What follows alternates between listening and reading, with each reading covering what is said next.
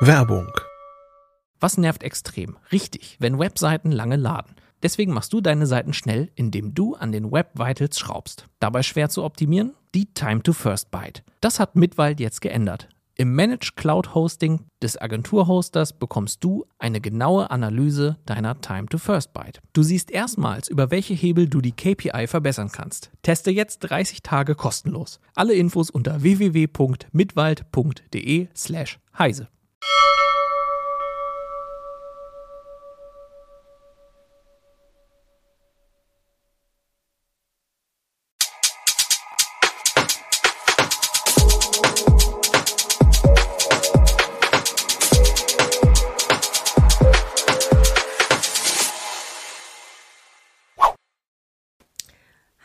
heute ist der 22.12.2022 und wir möchten heute auf das Jahr 2022 in der Heise Show zurückblicken.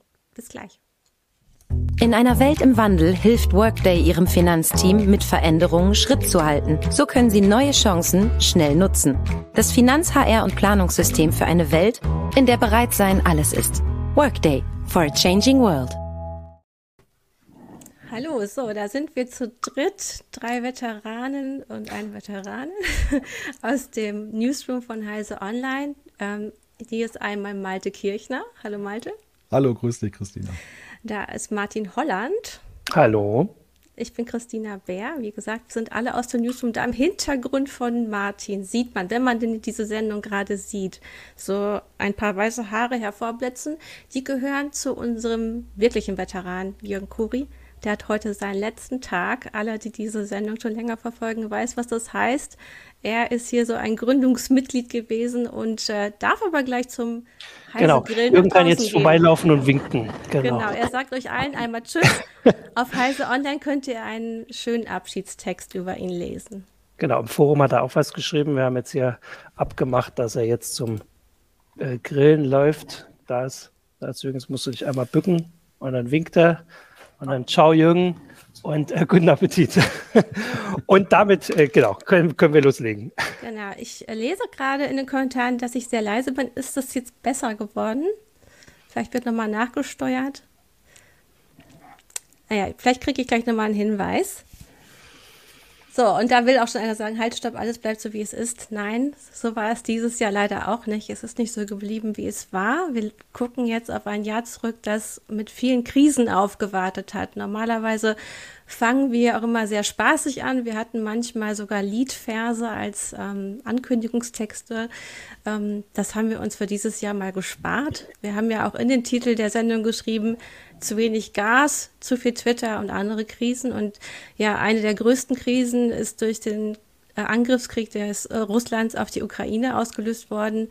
Wir haben eine Energiekrise, die natürlich auch auf alle IT-Themen Einfluss hatte. Und ja, äh, Malte und äh, Martin, ihr musstet ja auch sehr viel zu Energie schreiben. Gerade du, Malte, hast dich mit LNG beschäftigt. Äh, was waren da so die größten Headlines oder die aussagekräftigsten des Jahres?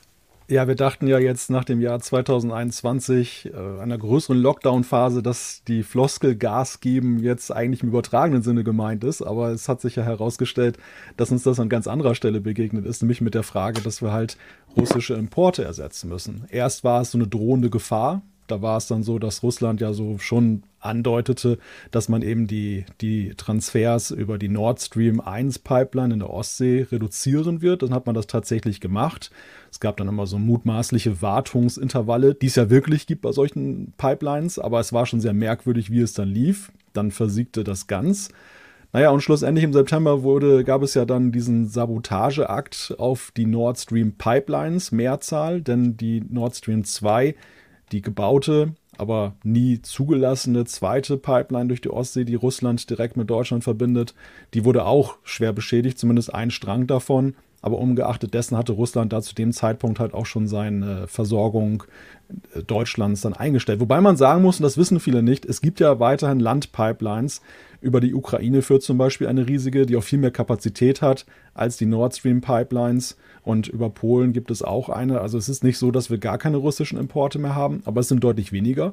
Naja, und das hat schlussendlich dazu geführt, dass wir halt dann in Deutschland uns überlegen mussten, wo kriegen wir das Gas künftig her und dass dann LNG-Pläne, also Pläne, um flüssig Erdgas zu importieren, dann ganz schnell umgesetzt wurden. Und das muss man sagen für deutsche Infrastrukturprojekte in einem atemberaubenden Tempo. Ist ja äh, also jetzt super aktuell, weil seit eigentlich sollte es jetzt äh, pünktlich zur Heise Show äh, laufen, äh, fließen. Aber äh, gestern haben sie schon einen Tag vorher. Und wie ist das? Das ist das neue Deutschland-Tempo, ne? Hast du gemeldet. ja, genau, ja ist, ist natürlich so eine Werbefloskel auch, ne? Also man muss, glaube ich, ein bisschen vorsichtig sein. Bei dem Flüssig-Erdgas ist es ja, oder bei dem LNG-Terminal in Wilhelmshaven was eröffnet wurde, ist es so, dass natürlich auch schon viel Vorarbeit geleistet wurde vor der Ukraine-Krise. Also es, es, gab schon ewig Pläne für so ein LNG-Terminal. Das war auch immer so ein bisschen, ja, so eine Drohgebärde gegenüber Russland wo man halt gesagt hat, wir können uns alternative Wege schaffen, aber wirtschaftlich hat es sich halt nie gerechnet bis jetzt. Und es war aber trotzdem so, dass zum Beispiel die Zuleitung zum Gasfernnetz, die hatte man schon planerisch freigeschlagen. Also wenn das nicht gewesen wäre, hätte das sicher deutlich mehr als diese zehn Monate gedauert. Also man konnte auf jeden Fall sehen, dass einige Projekte, die schon lange in der Schublade lagen, plötzlich hervorgeholt wurden und äh, dadurch jetzt aber auch nochmal neue rechtliche Probleme entstehen, unter anderem umweltrechtliche Probleme, weil man auch sagt, diese Projekte wurden jetzt sehr schnell durchgepeitscht äh, und dass Umweltauflagen da gar nicht wirklich eingehalten wurden. Jetzt ganz aktuell, heute haben wir auch wieder eine Meldung bei uns gehabt ähm, zu dem Gasfeld bei Borkum äh, und dass dort die Deutsche Umwelthilfe zusammen mit niederländischen Organisationen nun äh, eine einstweilige Verfügung eingereicht hat, dass dort nicht das Gasfeld erschlossen wird, eben weil dort ein ähm, Naturschutzgebiet ist. Und ähm, gerade über dieses Gasfeld wurde schon vor dem Ukraine-Krieg gestritten. Äh, und dann, um eben mehr Kapazitäten zu haben, hat man dann plötzlich doch äh, das Ganze erstmal durchgewunken. Sag. Ich hätte sonst, weil, also ich kann das hier mal ein bisschen mit, mit Zahlen untermauern und vor allem, weil ich habe mir ein bisschen ausgedruckt, was so die meistgelesenen Artikel ähm, waren oder meistgeklickten. Wir wissen natürlich nicht, äh, wie viel die Leute wirklich immer lesen, das muss man ja sagen. Zum Glück wissen wir das nicht. Ähm, und da sieht man halt, dass dieses Energiethema vor allem auch, und ich glaube, das kann jeder so äh, nachvollziehen, halt im Persönlichen äh, groß war. Also das Artikel hier über Photovoltaikanlagen für zu Hause, für den Balkon, und äh, da gab, äh, also dass die äh, unter den Top Ten sind. und dann gab es ja diese Geschichte mit, ähm, dass man die nicht einfach in die Steckdose stecken konnte. Und da gab es dieses Jahr auch ein bisschen Diskussion und das darf man, glaube ich, immer noch nicht offiziell, aber man darf es technisch. ich möchte das jetzt also da lieber den Artikel lesen als auf mich äh, gucken, aber dass das so die Themen waren, dass also einerseits natürlich äh, sehr interessant war und wichtig auch, wie das so quasi im großen Rahmen passiert, aber wir auch wirklich mitgekriegt haben, wie viel jeder sich Gedanken macht über, was kann er zu Hause oder was kann sie mhm. zu Hause selbst machen.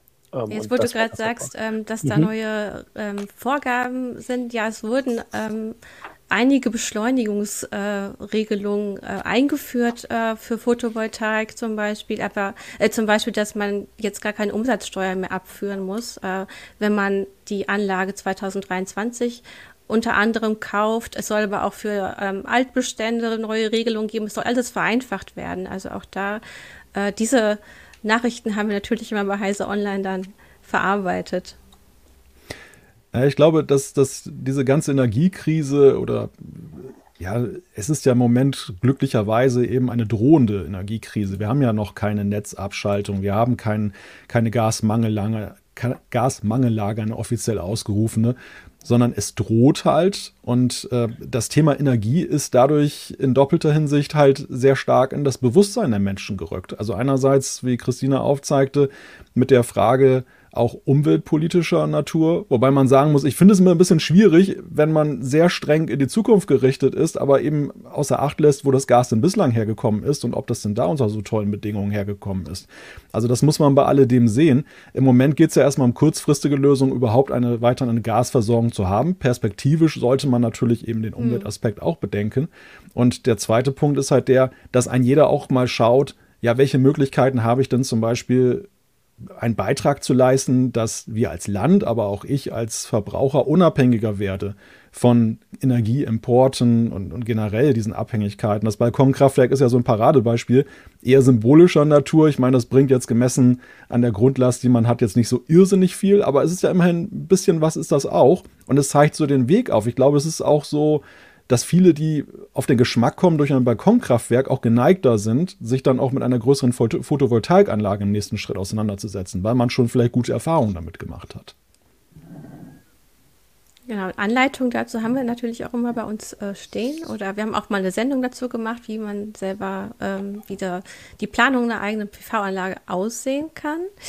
Ähm, was du jetzt gerade noch gesagt hast, ähm, es gibt halt immer noch eine sehr große Diskussion darum, was für eine Infrastruktur jetzt gerade in dieser Krisensituation geschaffen wird. Und das ist natürlich auch ein Problem der Klimabewegung, die sagt, jetzt gerade wird eine Gasinfrastruktur oder äh, Flüssiggasinfrastruktur aufgebaut, die mehrere Jahrzehnte so genutzt werden soll oder kann. Und das passt halt nicht zu den Pariser Klimazielen, zu denen wir uns verpflichtet haben. Und äh, da ist auch die Ampel, die neue Regierung mit den Grünen, doch in starker Kritik. Das ist richtig. Äh, gleichzeitig ist es aber ja auch so, dass ja immerhin auch solche Themen wie Wasserstoff und so jetzt mal auf eine konkrete Arbeitsebene geraten sind. Das waren alle schöne Träume, wo man gesagt hat, naja, Ende des Jahrzehnts kann man das mal anpacken. Äh, jetzt schafft man ja Infrastruktur, die wenigstens auch leichter umzurüsten ist oder nutzbar ist, um dann sowas zu sehen oder zu nutzen. Man muss mhm. natürlich bei alledem eben sehen, dass es dann aber, und das sieht man jetzt durch den Realitätsvergleich, gar nicht mal so einfach ist. Zum Beispiel mit Wasserstoff. Wie transportiert man den überhaupt? Der muss noch kälter transportiert werden und gelagert werden als jetzt dieses Flüssig-Erdgas. Ähm, man kann dann so Trägerstoffe nehmen, also man kann Ammoniak zum Beispiel verwenden, aber so ganz einfach ist das alles auch nicht und so manches wird jetzt auch eben in Frage gestellt. Aber ich mhm. finde es grundsätzlich erstmal positiv, dass man sich damit auseinandersetzt und auch wirklich versucht, das voranzutreiben. Aber es ist richtig, ich meine, der, die Umweltschützer machen, leisten einen ganz wichtigen Beitrag, indem sie eben jetzt nicht einfach das ganze Ding so laufen lassen und hinterher mhm. sind alle wieder glücklich und dann bleibt es ewig so bestehen, sondern sie ja, sie, sie treiben ja die Politik auch ein bisschen an, gleich eben rechtliche Voraussetzungen zu schaffen, dass man eben auch den nächsten Schritt denkt. Und der nächste Schritt ist ja nicht nur umweltpolitisch ein wichtiger, sondern ist auch ein wichtiger in, in Richtung Absicherung für die Zukunft. Weil eins müssen wir ja auch mal sehen, wir gehen aus der, wir gehen aus dem russischen Import raus, aber wir machen uns abhängig von im besten Falle noch den Amerikanern, aber von Katar und anderen Ländern, wo wir auch nicht wissen, ob in Zukunft dann nicht dann wieder die nächste Krise dann droht, weil es politische Verwerfung gibt oder irgendjemand da einen, einen Krieg anzettelt. Also hm. so ganz ohne ist das ja nicht. Das Problem ist damit ja nicht völlig vom Tisch. Überhaupt nicht. Deswegen sind ja auch im, im Inland ist ja einiges geplant. Äh, Offshore-Windkraftausbau äh, oder Onshore-Windkraftausbau. Dazu haben wir ja auch einiges gemacht bei uns. Da wurden die Ziele auch deutlich gesteigert. Man sieht da aber auch wieder eine Lücke zwischen, was wollen wir haben und was können wir leisten. Äh, in den letzten Jahren wurden diese ganzen Firmen ausgehungert äh, oder sind abgewandert, die das hier in Deutschland äh, aufgebaut haben. Und äh, nun sieht man schon, dass bei der Bundesnetzagentur diese Ausschreibungen Ausschreibungen unterzeichnet werden, was bedeutet, ähm, es werden bestimmte Megawattleistungen ausgeschrieben und die werden aber gar nicht erreicht. Also es, es melden sich gar nicht genügend Mensch, äh, Firmen, die das machen. Ähm, oder auch im äh, Windkraftbereich äh, sieht man das äh, eben schon im Offshore-Bereich. Da ist auch eigentlich eine Lücke zu den neuen Zielen, die gesetzt wurden.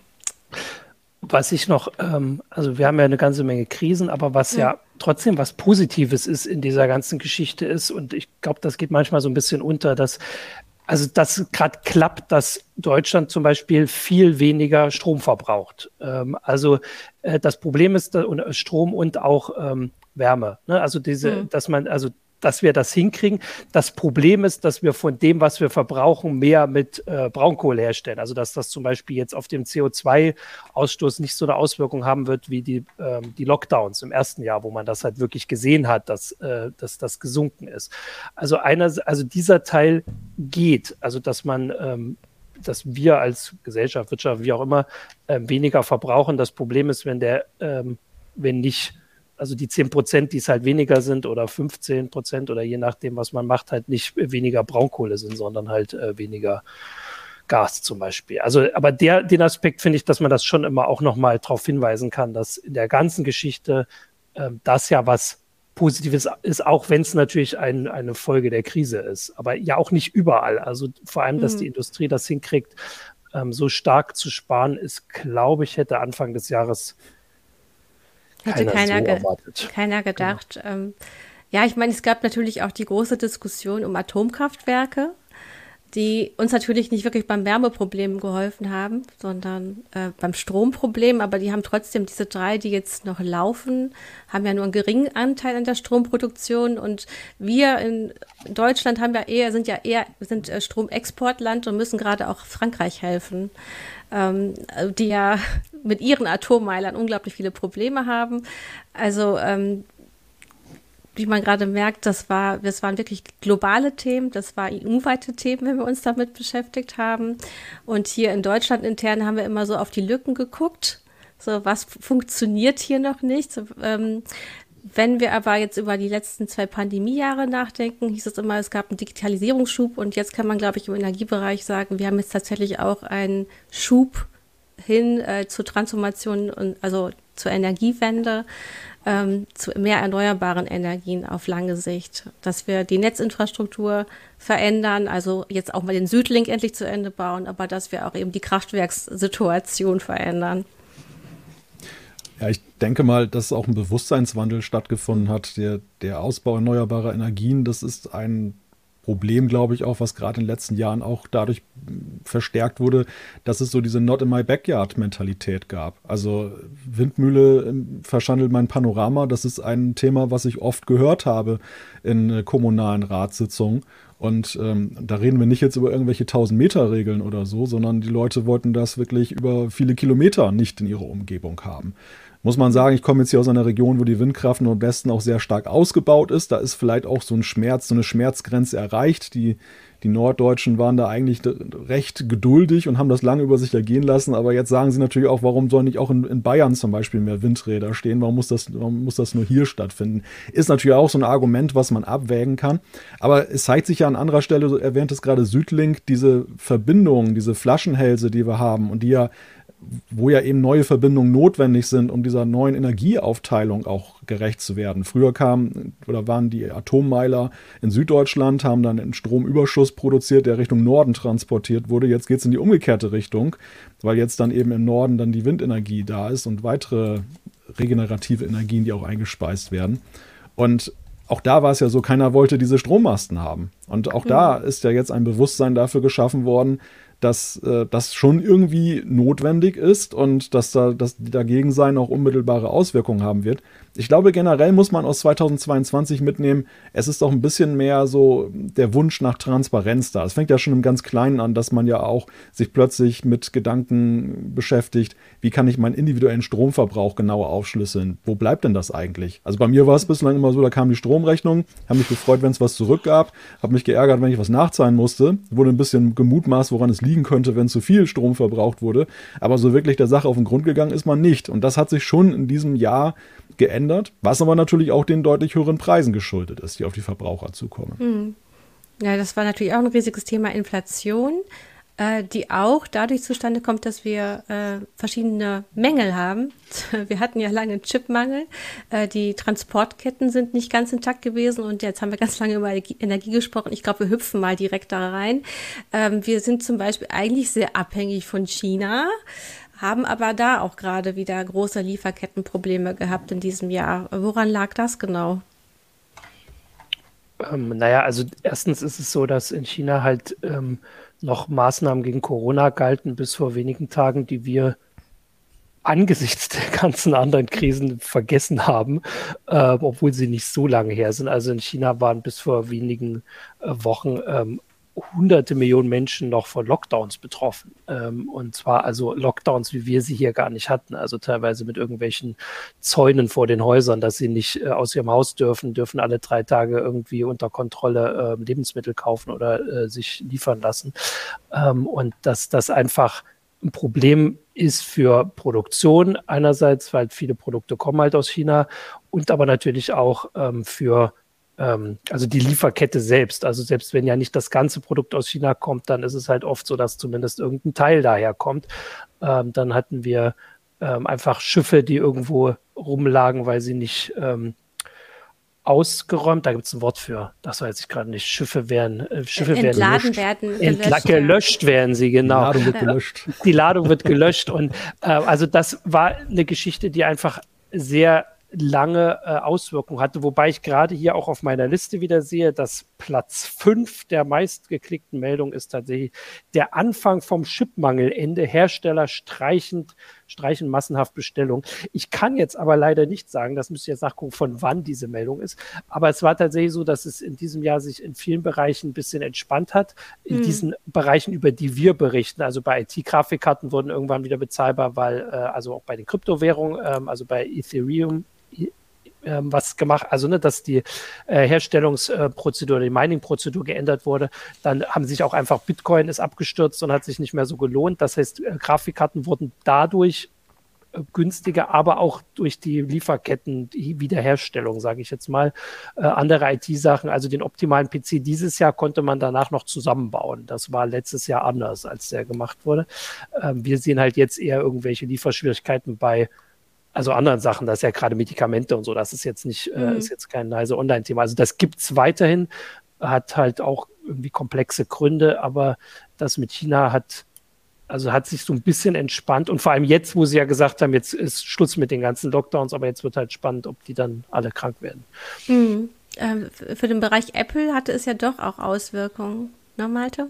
Genau, also es gibt tatsächlich immer noch Auswirkungen, denn die Haupt-iPhone-Fabrik, also Apple selber unterhält ja keine Fabriken in China, aber der Auftragsfertiger Foxconn aus Taiwan, der hat riesige Fabriken in China und eine war jetzt halt im November sehr stark betroffen von einem Lockdown die spielte auch eine Schlüsselrolle in dieser ganzen Lockerung. Also die hat tatsächlich international auch für Aufsehen gesorgt, weil dort auch dann die Arbeiter sich zur Wehr gesetzt haben. Es gab Tumulte und äh, am Ende hat das dann eben dazu geführt, dass die chinesische Regierung auch infolge dieser Fabrik dann eben ihre Regeln hinterfragt. Dann hat sie ein wenig gelockert.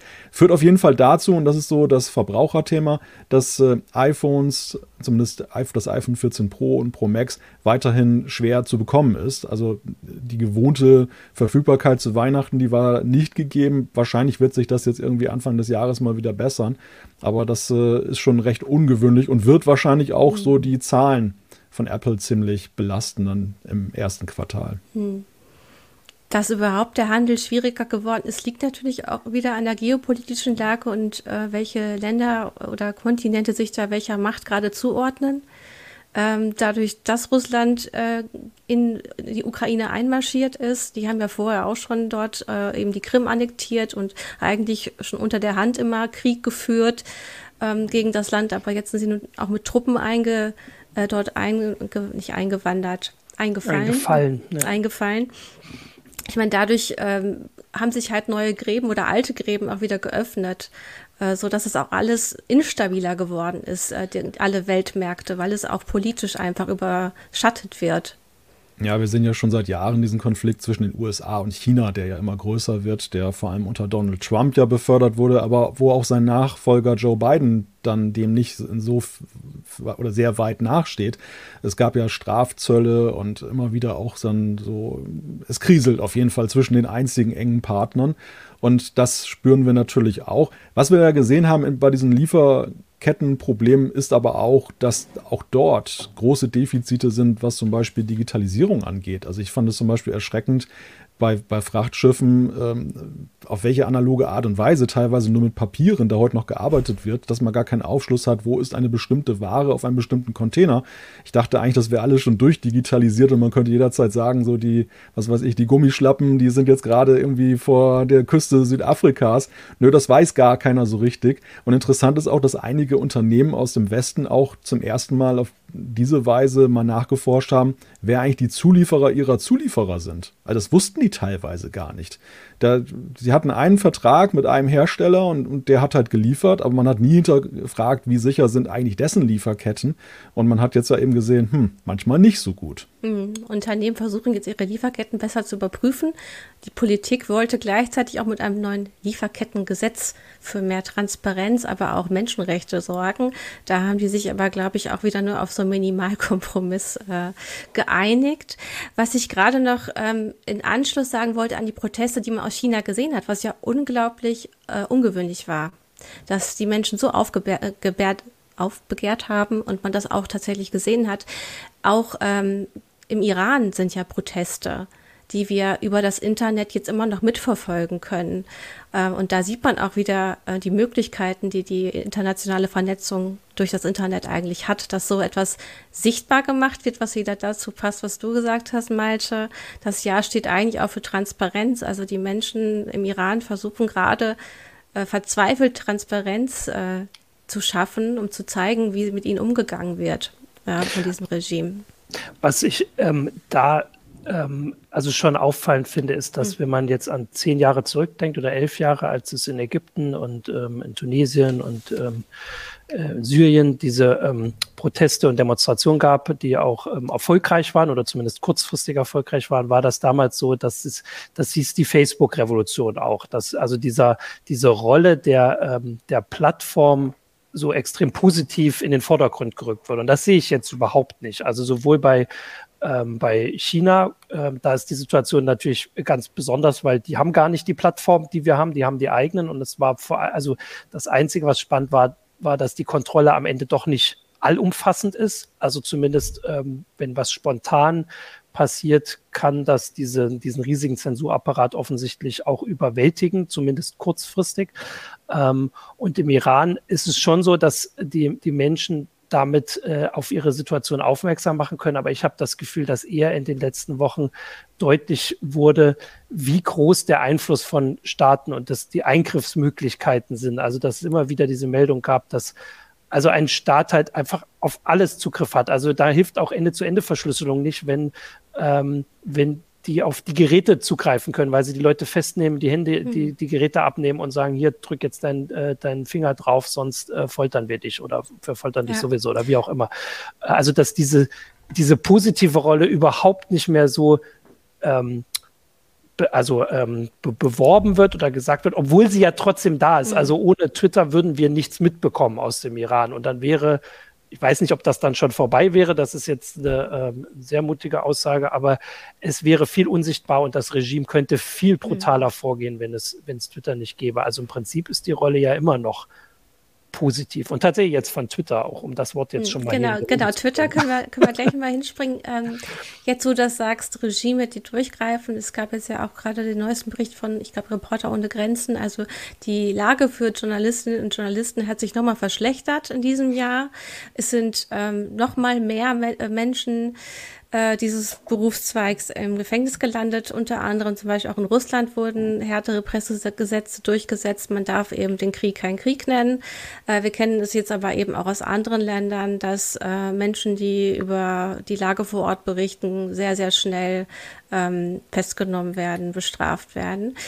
Äh, genau, du hast, äh, Martin hat schon richtig darauf hingewiesen, nicht nur Regime haben eine große Macht jetzt im Internet. Wir sehen gerade auch, was bei Twitter passiert, wenn plötzlich ein Machtwechsel dort an der Spitze passiert ist. Und vielleicht will wieder jemand von euch erzählen, was da eigentlich äh, passiert ist.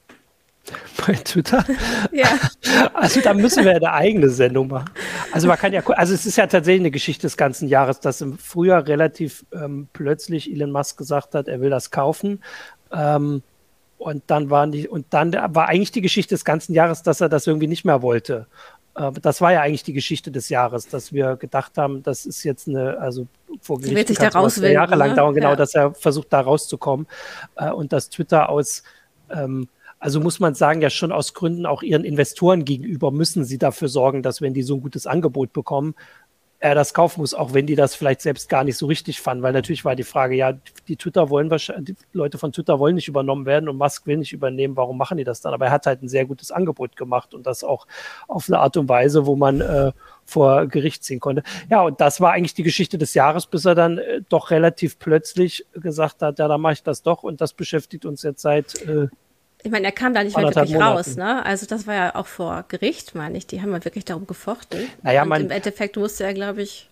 Naja, also ich meine, es gab immer die Sache, dass wenn er da halt rausgeht, muss er halt eine Milliarde Strafe mhm. zahlen. Also ich meine, die Frage ist jetzt, ob äh, es nicht günstiger gewesen wäre und für ihn besser, wenn er das gemacht hätte. Also ich meine, er meint natürlich, dass er das äh, jetzt da hinkriegt und dass er da Geld verdient.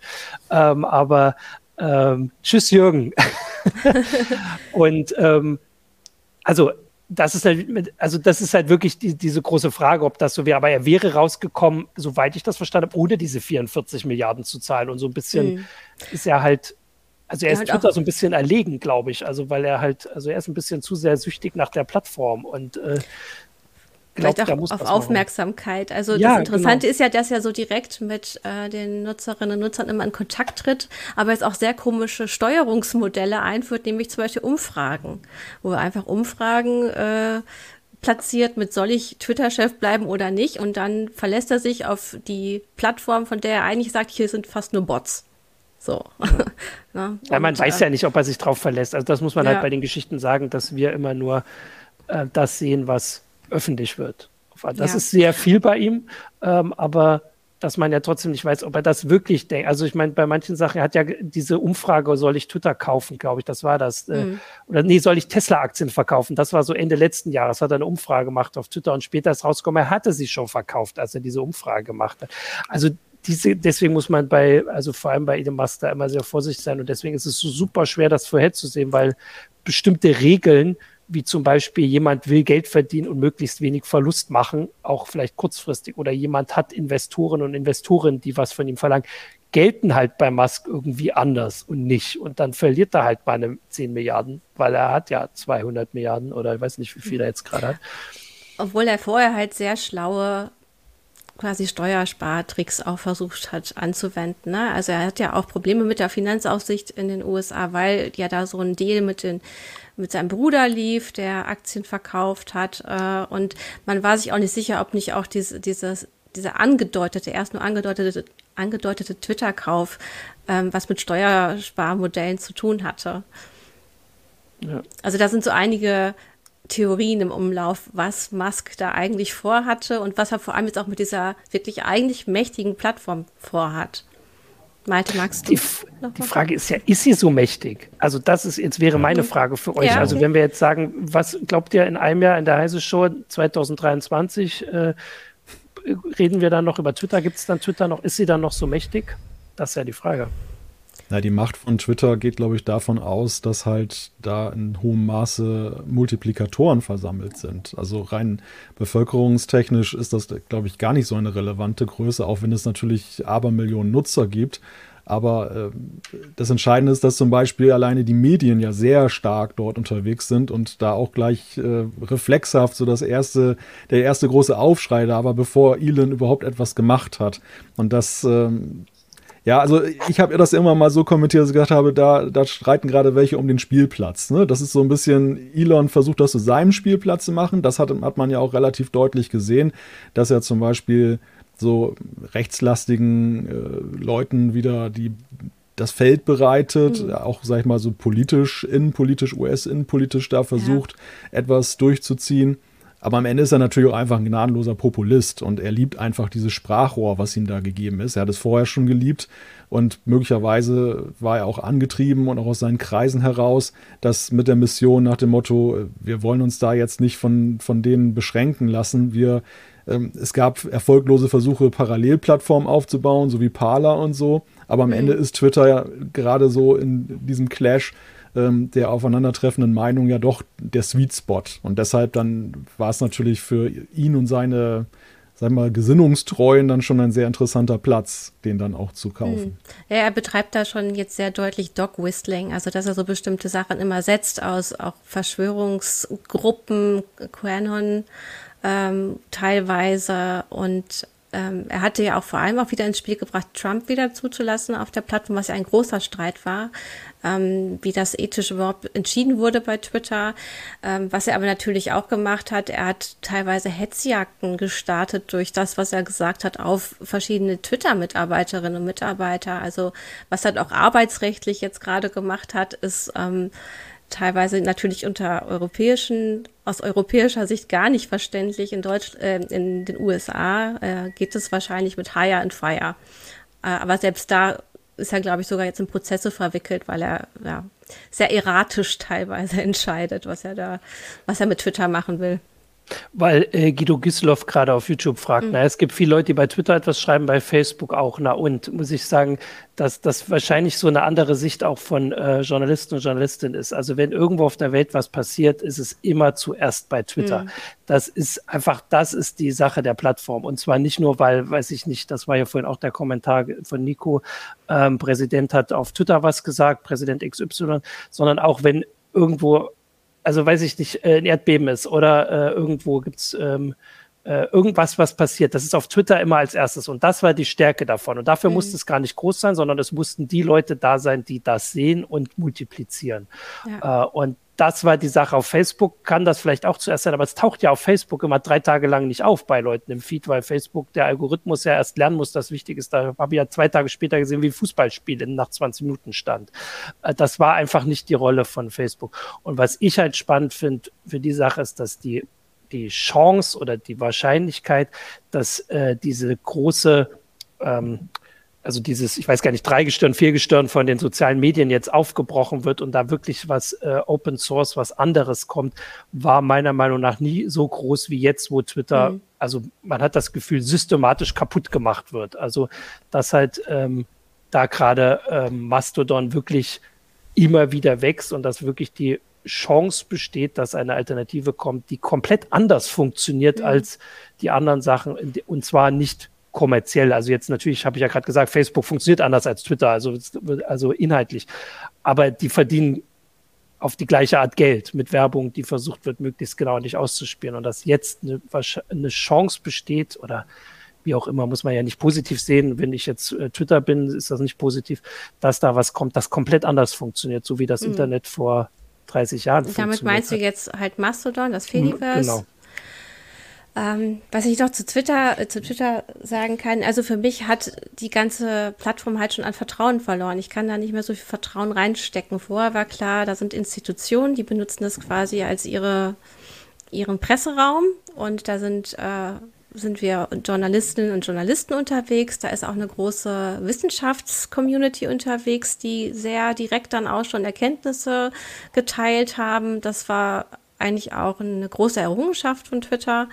Und das erodiert aber auch äh, eben, weil man nicht mehr genau weiß, wer schreibt denn da, weil es ja auch so viel Probleme mit diesem blauen Häkchen gab. Also diese Verifizierung, die es früher mal gab, der man so einigermaßen vertraut hat, die hat äh, Musk durch seine schnellen Moves, die er da gemacht hat, auch ziemlich kaputt gemacht. Und man sieht es halt, dass gerade auch größere Institutionen sich verabschieden und sagen, na, wir, das, was hier passiert, können wir nicht mehr unterstützen und die wandern ins Fediverse ab.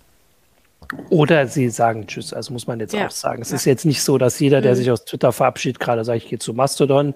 Es gibt noch so ein paar andere Alternativen, vor allem in den USA, aber manche sagen auch einfach, Social Media ist gar nichts für uns, also wir hatten ja die niedersächsische Landesregierung hat sich verabschiedet und die hat nicht gesagt, wir gehen jetzt zu Mastodon.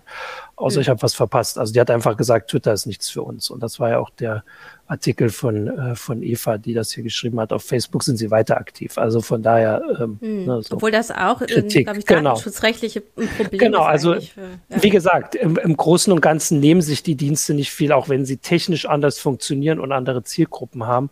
Ähm, dieses, also dass sie halt auf Werbung basieren, ist halt das grundlegende Prinzip und da sorgt halt dafür, dass Datenschutz nicht so wichtig ist oder dass es halt wichtig ist, möglichst viele Leute raufzubekommen, egal was die sagen. Und äh, mm.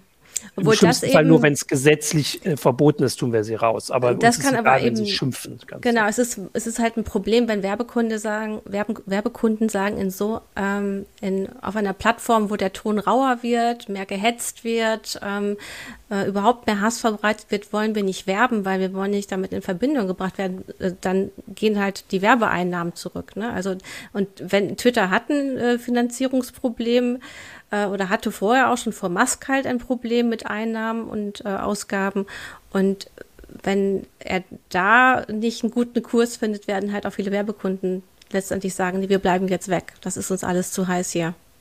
Es geht ja im Kern auch um die Fragestellung, ob unsere öffentlichen Räume, unsere öffentlichen digitalen Räume halt in privater Hand auch sein sollten. Deshalb ist ja Mastodon auch so ein lukratives Gegenkonzept, weil es dann ja diese, diese diese Besitzerschaft dann wieder ein Stück weit demokratisiert. Klar, wir haben auch sehr große Instanzen, die sehr, die da großen Einfluss haben, aber das ganze Netzwerk ist ja dezentral und äh, davon hängt es nicht ab, wenn da jetzt äh, dort das dann nicht so gut läuft.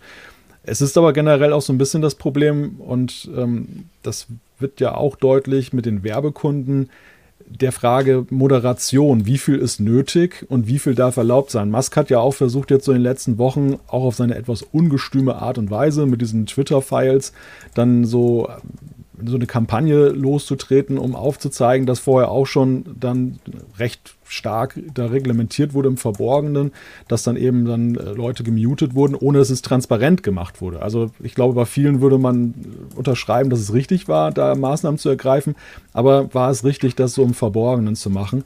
Und das wirft halt generell so die Frage auf, so, ja, es gibt klare Sachverhalte, wo man sagen kann, das ist gegen die Regel, das ist gegen Gesetze, das muss moderiert werden. Es gibt aber natürlich ja auch einen Rahmen, da ist es dann die sogenannte politische Korrektheit. Also wo verlaufen da die Grenzlinien?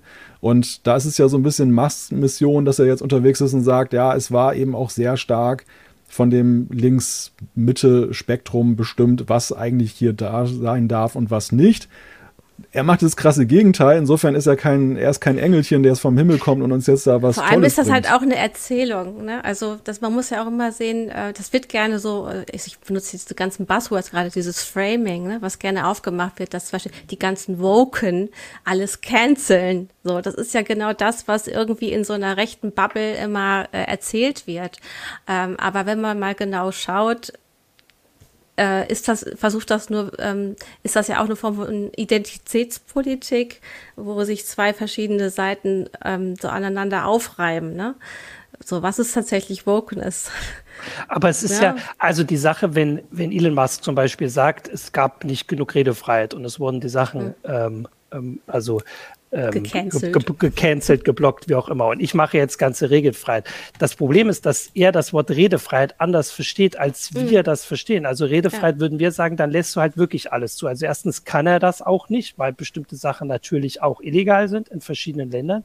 Aber wir haben es ja letzte Woche gesehen. Redefreiheit, wenn du die benutzt, um zu sagen, ich gehe zu Mastodon, das ist dann keine Redefreiheit. Das muss dann gelöscht mhm. werden. Oder wenn du sagst, äh, du hast da ein Flugzeug und das fliegt und verbraucht so und so viel Sache und das ist jetzt dort gestartet, das ist auch keine Redefreiheit. Dabei ist das Redefreiheit. Also er versteht Redefreiheit so, da müssen jetzt die, die vorher von der Plattform geschmissen wurden, weil sie die Leute, weil Leute sie mehrheitlich nicht mochten. Also halt Rechte. Also weil die Werbekunden da nicht hin wollten und sowas. Und weil sie halt auch einfach keine angenehmen Leute sind. Und weil, genau, weil sie das, haben. Sowas. Genau, die sollen zurückkommen. Und das ist halt dieses Problem mhm. bei Redefreiheit. Er sagt Redefreiheit und wir verstehen unter Redefreiheit was Bestimmtes und sagen dann, naja, okay, so, aber er versteht mhm. das, also er meint das ja gar nicht. Er meint meine ja. Seite. Und das ist halt dieses Jahr so ein richtiges Diskussionsthema geworden, aber so richtig habe ich das Gefühl, dass wir das immer noch nicht alle so durchschaut haben. Ja, aber da, ich glaube, da, da können wir uns darauf verständigen, dass Musk nicht der Robin Hood der Redefreiheit ist. Also das, das ist er definitiv nicht. Mhm. Ganz im Gegenteil, er führt ja gerade durch solche Sachen wie mit Elon Jet und äh, dem Sperren von Journalisten ja vor. Kannst du Elon Jet nochmal kurz erklären, für die, die es gar nicht kennen? Das ja, war diese Elon, Flugzeuggeschichte, die ich gerade gesagt habe. Genau. Dann habe ich dich gerade, habe ich äh, nicht gehört, genau. sorry. Also genau. sein persönlicher quasi Flugplan ist damit öffentlich geworden, wie sein Jet durch die Gegend äh, ja, es ist ja nicht mal, es ist ja eigentlich nicht mal ein wirklicher Affront gewesen, sondern da hat jemand halt fokussiert auf Daten, die sowieso verfügbar sind, die jeder einsehen kann über Flight Tracker, dass man den Privatjet von Elon Musk halt verfolgen kann, wie er irgendwo abhebt und irgendwo landet. Und auf diese Weise natürlich ein Profil entsteht, dann wie er sich bewegt. Das ist aber, wie gesagt, kein direkter Angriff auf Elon, sondern das ist eine generelle Frage von digitale Dienste und ADSB und alles ermöglichen das heute halt jedermann, solche Daten einzusehen und durch Vernetzung auch jedem zugänglich zu machen. Klar, man kann diese. Das ist tatsächlich ein journalistischer Dienst. Also ich meine, wenn ja. eine Zeitung sowas machen würde, weil das sind öffentlich verfügbare Daten, die haben auch einen Sinn, weil also da wird halt oft deutlich, dass Nee, aber auch, dass man sieht, ja. dass er irgendwie von West Los Angeles nach Ost Los Angeles fliegt, irgendwie eine halbe Stunde Flugzeit und mit dem Auto würdest du selbst bei Stau nicht länger brauchen, aber so und so viel halt verbrauchen. Von jemandem, der sagt, ich baue Elektroautos, um den Klimawandel zu verhindern, ja. ist halt auch einfach ein journalistischer Dienst zu zeigen, dass das Quatsch ist. Und er hat ja vorher gesagt, das ist für mich okay, dass das hier ist. Ich lasse alle hier, weil ich mhm. Meinungsfreiheit, Redefreiheit. Aber ja. war dann ja nicht so. Ich meine, jetzt äh, im äh, Zusammenhang mit dem Krieg wo, wird ja auch über solche Tracker geguckt, wie Oligarchenmaschinen in der Welt rumfliegen. Ja, also es ist auch wieder ein Transparenzwerkzeug. Wie gesagt, es ist ein journalistischer Dienst, ja. genau.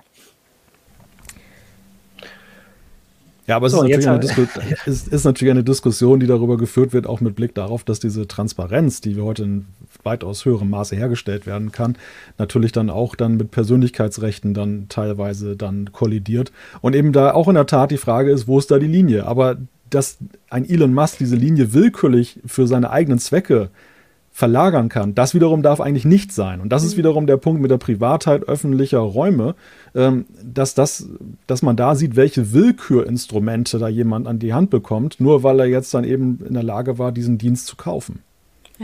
Genau. Ähm, jetzt hat heute das Bundeswirtschaftsministerium beziehungsweise gestern auch eine Beschwerde an die EU gerichtet, ähm, dass Twitter als Gatekeeper eingestuft werden soll, damit ähm, das äh, Netzwerk äh, unter den Digital Markets Act fallen kann, weil dann müsste sich Twitter eben an bestimmte Regeln halten.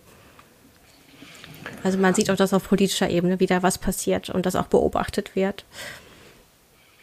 So, mögt ihr mal ein Thema in, in den Raum werfen, was ihr sehr wichtig fandet für dieses Jahr? Also ich, äh, soll ich, ich bin immer so, dass Mach ich immer bitte. gleich was sage. Ja, also diese KI war schon dieses Jahr so ein großes Thema. Also wir hatten diese KI-Bildgeneratoren, die das ganze Jahr über immer wieder in den Twitter-Timelines aufgetaucht sind, wenn Leute gesagt haben, mal mir mal ein Bild, das, das hübsch ist, hat es auch in die CT geschafft inzwischen.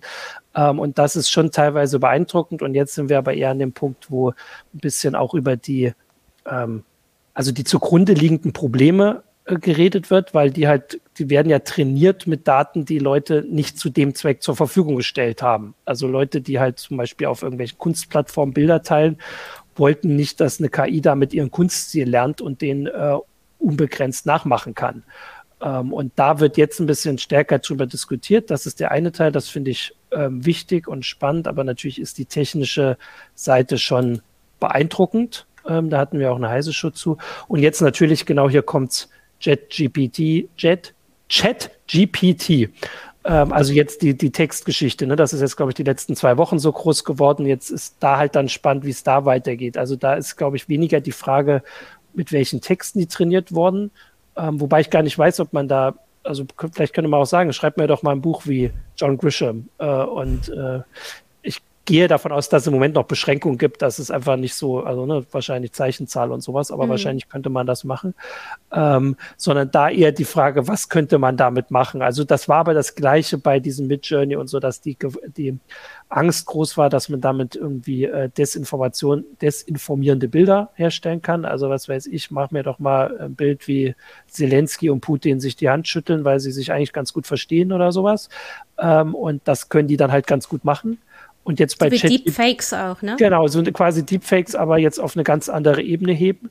Ähm, das wurde da diskutiert, ist aber jetzt zumindest nicht in großem Umfang passiert. Bei ChatGPT, ich kann das nicht so schnell sagen, ist jetzt, was ich so das Gefühl habe, gerade die Sorge, dass irgendwie die Schulen ihre Hausaufgaben ändern müssen. Mhm. Aber das klingt für mich jetzt nicht so super dramatisch. Also, aber vielleicht habe ich auch noch nicht genug Einblick in die äh, Hausaufgaben und Schulgeschichten. Also, dass man halt in Zukunft die Buchbesprechung sich im Internet holen kann und man kann in der Zeit, statt das Buch zu lesen, die KI das machen lassen. Genau, die KI macht das und das macht sie halt in, in zwei Minuten. Ne? Und sie kennt das mhm. Buch ja schon, weil sie alle Bücher kennt. Das wäre mhm. ja natürlich die Frage, ob man Bücher findet, mit der die nicht trainiert wurde. Genau. Naja, ich sag mal, im Extremfall könnte so sein wie seinerzeit mit dem Taschenrechner, der auch das Kopfrechnen ein Stück weit bei einigen Schülern abgelöst hat. Also wir, vielleicht sind ja. wir da tatsächlich, oder markiert das so ein Technologiewandel, der dann der, der Aufbruch ist, dass man sich mit bestimmten Sachen nicht mehr auseinandersetzt, sondern Raum gewinnt, um mehr darüber hinausgehendes zu machen. Oder aber, dass die Menschheit verblödet. Ich meine, das kann natürlich auch am Ende dieser ganzen Sache stehen. Weiter verblödet. Wie, wie siehst du denn aber immer noch mit dem Wert Kreativität aus, den wir Menschen ja haben und der KI eigentlich nicht unterstellt wird? Also die kombiniert halt neu auf Grundlage dessen, was sie weiß oder gelernt hat. Ähm, wie weit sind wir denn da? Ist KI schon kreativ? Das ist auch wieder eine eigene heiße Show, ne? Haben wir hier auch. Ihr habt auch eigene, also du hast genau, eine eigene heiße Show dazu gemacht, Martin. Also ich glaube, wir hatten uns darauf geeinigt, dass sie in dem Sinn nicht kreativ ist, weil sie ja im Prinzip, also sie schafft natürlich schon Neues. Also wenn du äh, noch ein neues Bild von Vincent, Vincent van Gogh kriegst, ist das natürlich was Neues, aber es ist halt kein neuer Kunst. Also mhm. es ist mhm. halt nicht Picasso, der irgendwie die Kunst revolutioniert. Das passiert natürlich nicht so häufig, dass nicht der Rest von Computern übernommen werden könnte oder von, von KIs. Aber ich glaube, dass also dass uns schon irgendwie was unterscheidet, weil wir diese, also wir als Menschheit, jetzt nicht wir drei, äh, diese Bilder erstmal gemalt haben, die da als Trainingsmaterial mhm. benutzt wurden. Und auch die Texte wurden geschrieben von Leuten. Und ähm, vor allem habe ich immer das Gefühl, dass sie macht halt, also die KIs machen in beiden Fällen dann doch wieder Fehler, wo du es halt mitkriegst. Also die hat, offensichtlich haben die bei diesen Bildern Probleme, dass sie irgendwie immer fünf Finger malen. Ne? Und das hat ja nun also selbst mein Sohn, wenn der äh, Person malt, dann weiß er, dass die fünf Finger haben. Ne? Also der ist drei. Äh, also die KI macht dann halt mal sechs, weil sie das, weiß gar nicht warum, weil mhm. das passiert halt. Oder in den Texten kannst du die halt nicht, die stimmen halt nicht. Also das war diese Sache mit den Codes. Mhm. Ne? Die kann wunderschöne Quell, also hier so Programmiertext, also ähm, Quellcodes HTML schreiben für alles, Sachen. Ja. Genau, das mhm. kann sie machen, aber die funktionieren halt nicht. Also die sehen hübsch aus für jemanden, der das nicht kennt oder vielleicht sogar jemand, der das kennt, aber da kommt halt nichts raus, wenn du die dann ähm, also wenn du die dann abspielst oder so. Also hm. dieser Teil ist schon. Ähm, Was man ja auch äh, versucht hat, ist ja unvollendete Werke damit ähm, zu vervollständigen. Ich glaube, von Beethoven ähm, war das ein, ein Stück. Und das hat aber offenbar die, die es dann äh, sich angehört haben, auch nicht wirklich vom Hocker gerissen, weil die KI halt das Thema dann weiterspielt oder die Themen, aber ähm, eben diese Höhepunkte, die vielleicht der Mensch damit reinbringen kann, eben nicht generieren konnte. Aber wir würden das ja auch nicht bei einem Menschen, mhm. also wenn jemand irgendwie mhm. sein Leben lang Beethoven äh, studiert, mhm. Da würde ich dem auch zutrauen, dass er irgendwie sagt, ich wüsste, wie der das wahrscheinlich zu Ende gemacht hat. Aber wir würden ja auch nicht sagen, der hat die komplettiert. Und bei diesem Computer sagen wir das dann, der hat die komplettiert, nur weil wir den nicht verstehen, weil wir, weil der halt anders funktioniert als der Forscher oder die Forscherin, die ihn untersucht. Also da, ich, also hier kommt das, wir sollen uns nicht so viel einbilden. Ich habe aber schon das Gefühl, dass ja, wir noch ein bisschen. Aber dann können wir für Vorsprung 2022 haben. erstmal sagen, ja, die KIs können jetzt schon wirklich schöne Sachen, aber richtig große Sorgen müssen wir uns immer noch nicht machen. So als zum Beispiel ja. Textbearbeiter, wie wir sie doch sind. Ich denke einfach, technisch ist jetzt das erste Mal ein Bewusstsein angekommen, was, was die können. Und das ist eigentlich mhm. so der Punkt. Bislang hat man das belächelt. KI war so eine Sonntagsrede, klang aber ganz toll so wie Spracherkennung bei Smartphones. Äh, fand man ja auch erst faszinierend und stellt man halt fest, versteht nicht sinnhaft, äh, vor allem nicht zusammenhängende Sätze, die hintereinander kommen, wo man Bezug nimmt auf den vorigen Satz. Man fängt mal wieder von vorne an. Und jetzt erleben wir das erste Mal so ein Chatbot, bei dem man zumindest für einen Bruchteil einer Sekunde, je nachdem, was man mit ihm bespricht, dann eben glauben könnte, hm, das ist vielleicht doch kein Computer, der am anderen Ende hm. der Leitung ist. Aber das ist natürlich noch eine riesige Entwicklung, die vor der ganzen Sache liegt. Also ich habe ähm, eine gute Zusammenfassung gehört, dass es halt, also wer Computerspiele spielt, der weiß, dass manchmal am Anfang von einem Spiel, wenn da irgendwie ein kluger äh, Nichtspielercharakter mitläuft, dass man manchmal beeindruckend ist, wie cool die sind. Aber am Ende des Spiels weiß man immer genau, was die machen und was nicht. Also wenn man gegen äh, irgendwelche computergenerierten Figuren spielt, dann weiß man, wo die sich verstecken und was die machen. Und das ist bei diesen bei diesem Chatbot wahrscheinlich genauso. So wie man also die meisten trotzdem erkennen, was hat Midjourney gemalt und was hat Stable Diffusion gemalt. Also ich meine, das ist ja auffallend, dass wir das trotzdem irgendwie nach relativ kurzer Zeit erkennen können, dass wir sagen, ach, das ist ja so ein typisches Midjourney-Bild mit einem großen Kreis und einer Landschaft und ein bisschen mhm. so Science Fiction und ein bisschen gemalt. Ähm, und das finde ich, also dass die Figuren uns eher wieder was über uns lehren, also wie leicht wir uns reinlegen lassen, in Anführungsstrichen, mhm. aber am Ende, wenn wir ein bisschen Zeit haben, dann trotzdem uns nicht mehr reinlegen lassen. Das ist kein guter Satz. Unser Zuschauer Niemand schreibt gerade ganz nett dazu. Schlimmer ist es nur, wenn man mit der KI lieber spricht als mit einer Person, aber weiß, dass man nur mit einer KI spricht. Ah, das klingt Vielleicht sehr auch das große ja. Thema, glaube ich, Einsamkeit, was auch gerade die ersten zwei Corona-Jahre sehr ähm, bestimmt hat. Äh, wir sitzen ja jetzt zum Teil auch im Homeoffice äh, was ja auch ein großes Thema der ersten Pandemiejahre war, sind wir immer noch alle im Homeoffice oder nicht? Ich glaube, auch da hat sich dieses Jahr was geändert. Ja, generell hat sich ja überhaupt erstmal das, das Thema oder der Fokus von Corona ja weggewendet, mhm. die sehr stark dieses Jahr. Am Anfang haben wir noch diskutiert über die Luca-App und solche Sachen und es war selbstverständlich, dass man die Corona-Warn-App zückte. Ähm, jetzt am Ende des Jahres muss man sagen, viele haben die, glaube ich, gar nicht mehr auf den Smartphones drauf. Und so hat sich ja auch unser Alltagsleben wieder sehr stark geändert. Und ja, man muss sagen, auch teilweise einfach der, wurde der Rückwärtsgang wieder eingelegt. Ne? Also viele Hoffnungen, die es in Richtung Digitalisierung und, und Homeoffice auf Dauer gab, haben sich ja für manche Arbeitnehmerinnen und Arbeitnehmer gar nicht so bewahrheitet, sondern reflexhaft ist man wieder zur alten Normalität zurückgekehrt es ist, ich glaube, es ist sehr gemischt ausgefallen. Ich weiß nicht, wie ihr das seht.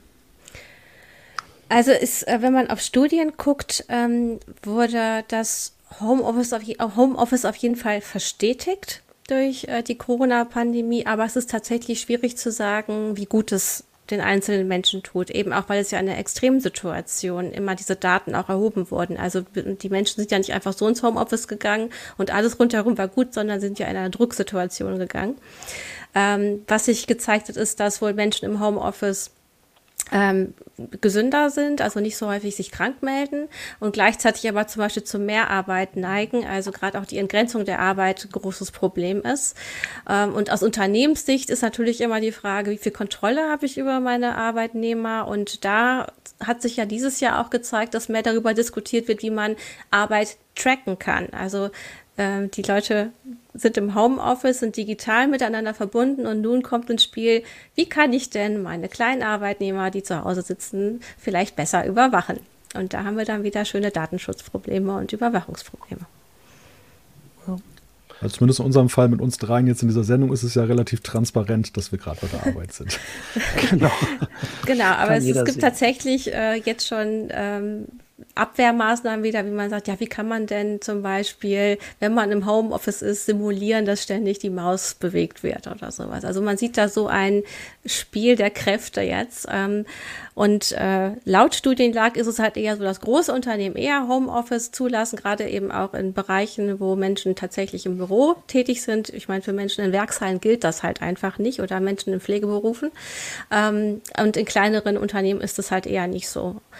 Ähm, Ne? Also da sieht man dann schon vielleicht eine Art Digitalisierungsschub Richtung Homeoffice, äh, dezentralisiertes Arbeiten. Das hat die Pandemie auf jeden Fall gebracht und es wurde in 2022 nicht komplett zurückgedreht, ähm, weil es auch, äh, auch Arbeitnehmer sich gewehrt haben. Und da gab es eigentlich auch einen Fall, einen großen Fall bei Apple. Ich glaube, dass da ein Designer sich gewehrt hat, äh, Malte, oder?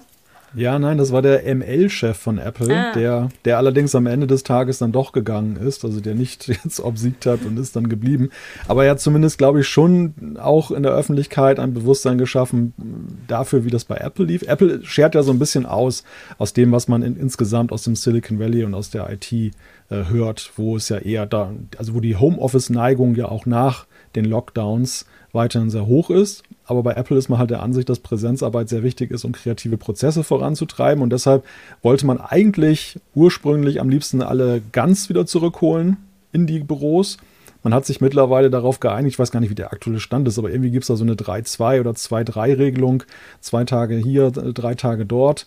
Und äh, ja, nachdem Apple auch einige Anläufe gestartet hat, die dann durch immer wieder durch Aufflammen von, von äh, Corona-Fällen dann halt auch gestoppt wurden, haben sie es dann irgendwann, glaube ich, auch dann einfach gelassen, um diese Negativ-PR dann auch nicht da so äh, ständig mhm. zu haben. Ja. Ich glaube aber auch, dass das Thema ein bisschen ähm, nicht ganz so akut geworden ist, weil auch wenn Corona irgendwie nicht mehr in allen Köpfen ist, ist dieser Herbst ja für viele Leute mit Kindern oder auch nicht mit Kindern trotzdem ein Krankheitsherbst. Die Krankenhäuser sind überfüllt, die Apotheken leer gekauft. Ähm, also und Homeoffice schützt halt äh, gewisser, also in gewisser mhm. Weise. Also deswegen glaube ich, dass das noch, also deswegen noch nicht abschließend diskutiert wird, dass alle zurückkommen, weil es halt diese Vorteile jetzt auch noch helfen. So. Genau, also jetzt so von, vom Infektionsgeschehen her ist es jetzt nicht Corona, aber es sind andere Krankheiten und da sind halt auch wieder viel mehr Kinder oder Menschen zu Hause, die vielleicht zu schlapp sind, um ins Büro zu gehen oder in die Schule, aber digital äh, noch teilhaben könnten, ob am Arbeitsmarkt oder am Unterricht. Ja, ich glaube aber auch, dass der Faktor Fachkräftemangel mhm. so ein Punkt ist, der über die Corona-Pandemie hinaus dann zumindest in einigen Branchen dafür sorgen wird, dass sich die Arbeitgeber da flexibel zeigen, weil es immer noch besser ist, auch wenn man als Chef das vielleicht nicht mag, dass man nicht alle in einem Büro sitzen hat, dass man überhaupt Arbeitnehmer hat, mit denen man Arbeit leisten kann, als wenn man eben keine hat, weil am Standort einfach keine zu kriegen sind. Und das sieht mhm. man in der IT sehr stark, wo der Fachkräftemangel ja chronisch ist, aber das geht auch über auf andere Branchen. Naja, und das Positive ist halt, dass man aber ja eben, glaube ich, auch sieht, das ist zumindest mein Erleben, im Homeoffice gibt es genau die gleichen Probleme und, und äh, die man auch in der Präsenzarbeit hat. Also jemand, der sich der Arbeit entziehen möchte, der hat das vorher auch schon super hingekriegt in Präsenzarbeit. Das mhm. habe ich in, in, meinen 20 Jahren Berufsleben, ist mir das auch als ein oder andere Mal über den Weg gelaufen. Und das hat sich dann eben nicht geändert. Jemand, der produktiv ist in Präsenz, bleibt auch im Homeoffice äh, produktiv und jemand, der nicht will, der will halt auch zu Hause nicht. Mhm. Ja. du sprichst gerade was an, ähm, dass Digitalisierung auch gegen Fachkräftemangel helfen könnte. Ähm, wir sehen halt jetzt zum Beispiel in den Schulen, dass der Fachkräftemangel sehr groß ist und noch ähm, steigen wird. Aber da hat man zum Beispiel Sachen Digitalisierung auch erstmal wieder so auf die Stopptaste gedrückt. Man hat jetzt in der Krankheitswelle gesagt, ja, wir können vielleicht doch wieder zum Distanzlernen gehen, weil wir zu wenig Lehrkräfte in der Schule haben. Aber ansonsten bitte immer alle in die Schule kommen äh, und äh, hier ist ähm, Präsenz angesagt. Und wenn man halt auf die, die Schulpolitik in den äh, ersten zwei Corona-Jahren geguckt hat, gab es echt einen ordentlichen Digitalisierungsschub. Es war relativ transparent äh, was dort gemacht wird. Und jetzt haben auch die Kultusministerinnen und Kultusminister im Sommer eigentlich wieder auf die Stopptaste gedrückt und gesagt, nee, das Thema handeln wir wieder unter uns ab. Und ja, wenn man auf den Bereich guckt, äh, kann man nicht mehr so viel sehen, was tatsächlich in den Schulen in Sachen Digitalisierung passiert. Ähm, die Kultusminister äh, die Vorsitzende der Kultusministerkonferenz hat aber gleichzeitig gesagt, naja, wir laufen in einen Lehrkräftemangel und da muss man vielleicht nochmal über andere Ideen nachdenken und ähm, da könnte es dann doch ein, ähm, eine Lösung für die Zukunft sein, äh, wie zum Beispiel der thüringische Schulminister jetzt auch versucht zu sagen, naja, wir haben vielleicht zu wenig Physiklehrkräfte, dann müssen wir digital mehrere Klassen diesem Unterricht von einem Lehrer, der da ist, zuschalten. Ich hoffe, ich war jetzt gerade nicht zu wehr. Ich habe zwischendurch ein bisschen. Nee, nee. Ich wollte auf, den, auf diesen bestimmten Punkt kommen und habe etwas. Ich bin immer froh, wenn Thüringen erwähnt wird. Ich höre dann Ja, Thüringen ist da weit vorne. Thüringen ist auch zum Beispiel beim. Das hört man Repa auch nicht so äh, oft. Ja, äh, nee, wenn, wenn man auf das Jahr guckt, äh, Sachen Reparierbarkeit zum Beispiel. Da hat Thüringen hat da auch den Reparaturbonus ja. eingeführt äh, und hat den zum Beispiel verlängert. Äh, so, sowie auch die EU äh, jetzt einige Regeln zur Reparierbarkeit tatsächlich auch durchgesetzt hat. Äh, das ist auch so ein Thema von 2022. Ähm, aber nochmal zurückgesprungen zum eigentlichen Thema. Fachkräftemangel, äh, Digitalisierung. Ich glaube, das, was natürlich Malte sagt, ich habe jetzt so auf den Schulbereich abgehoben, weil ich das immer äh, hier äh, für, für Heise Online aufnehme. Ja, das, was du sagst, ist, glaube ich, richtig. Äh, die Digitalisierung kann natürlich helfen, Arbeitnehmer und Arbeitgeber zusammenzubringen, wenn es dann ein Job ist, der tatsächlich aus der Ferne so gemacht werden kann. So. Bogen zurückgeschlagen, sorry. Ich habe noch ein ganz anderes Thema, was äh, tatsächlich groß ist und was man zumindest erwähnen sollte. Das war diese ganze Krypto-Geschichte. also mhm. ich als jemand, der da ja so ein bisschen kritisch dem Ganzen gegenübersteht, würde sagen, das war jetzt das Jahr, wo auch den letzten klar geworden ist, dass das größtenteils alles Quatsch ist. Ähm, das ist natürlich jetzt meine persönliche Meinung, aber also Bitcoin ist halt gesunken in dem Moment, wo die Leute nicht mehr so viel Geld zur Verfügung hatten und das machen konnten oder wo die Strompreise gestiegen sind.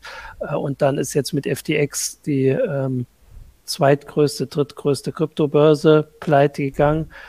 Und ich wäre überrascht, wenn Binance die größte in einem Jahr noch die größte ist.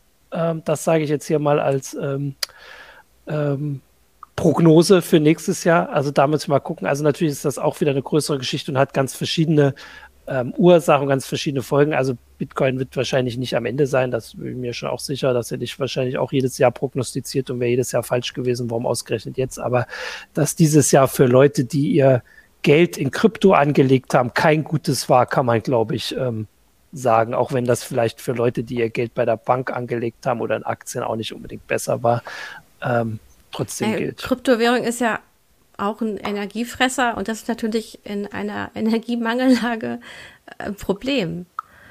Ja.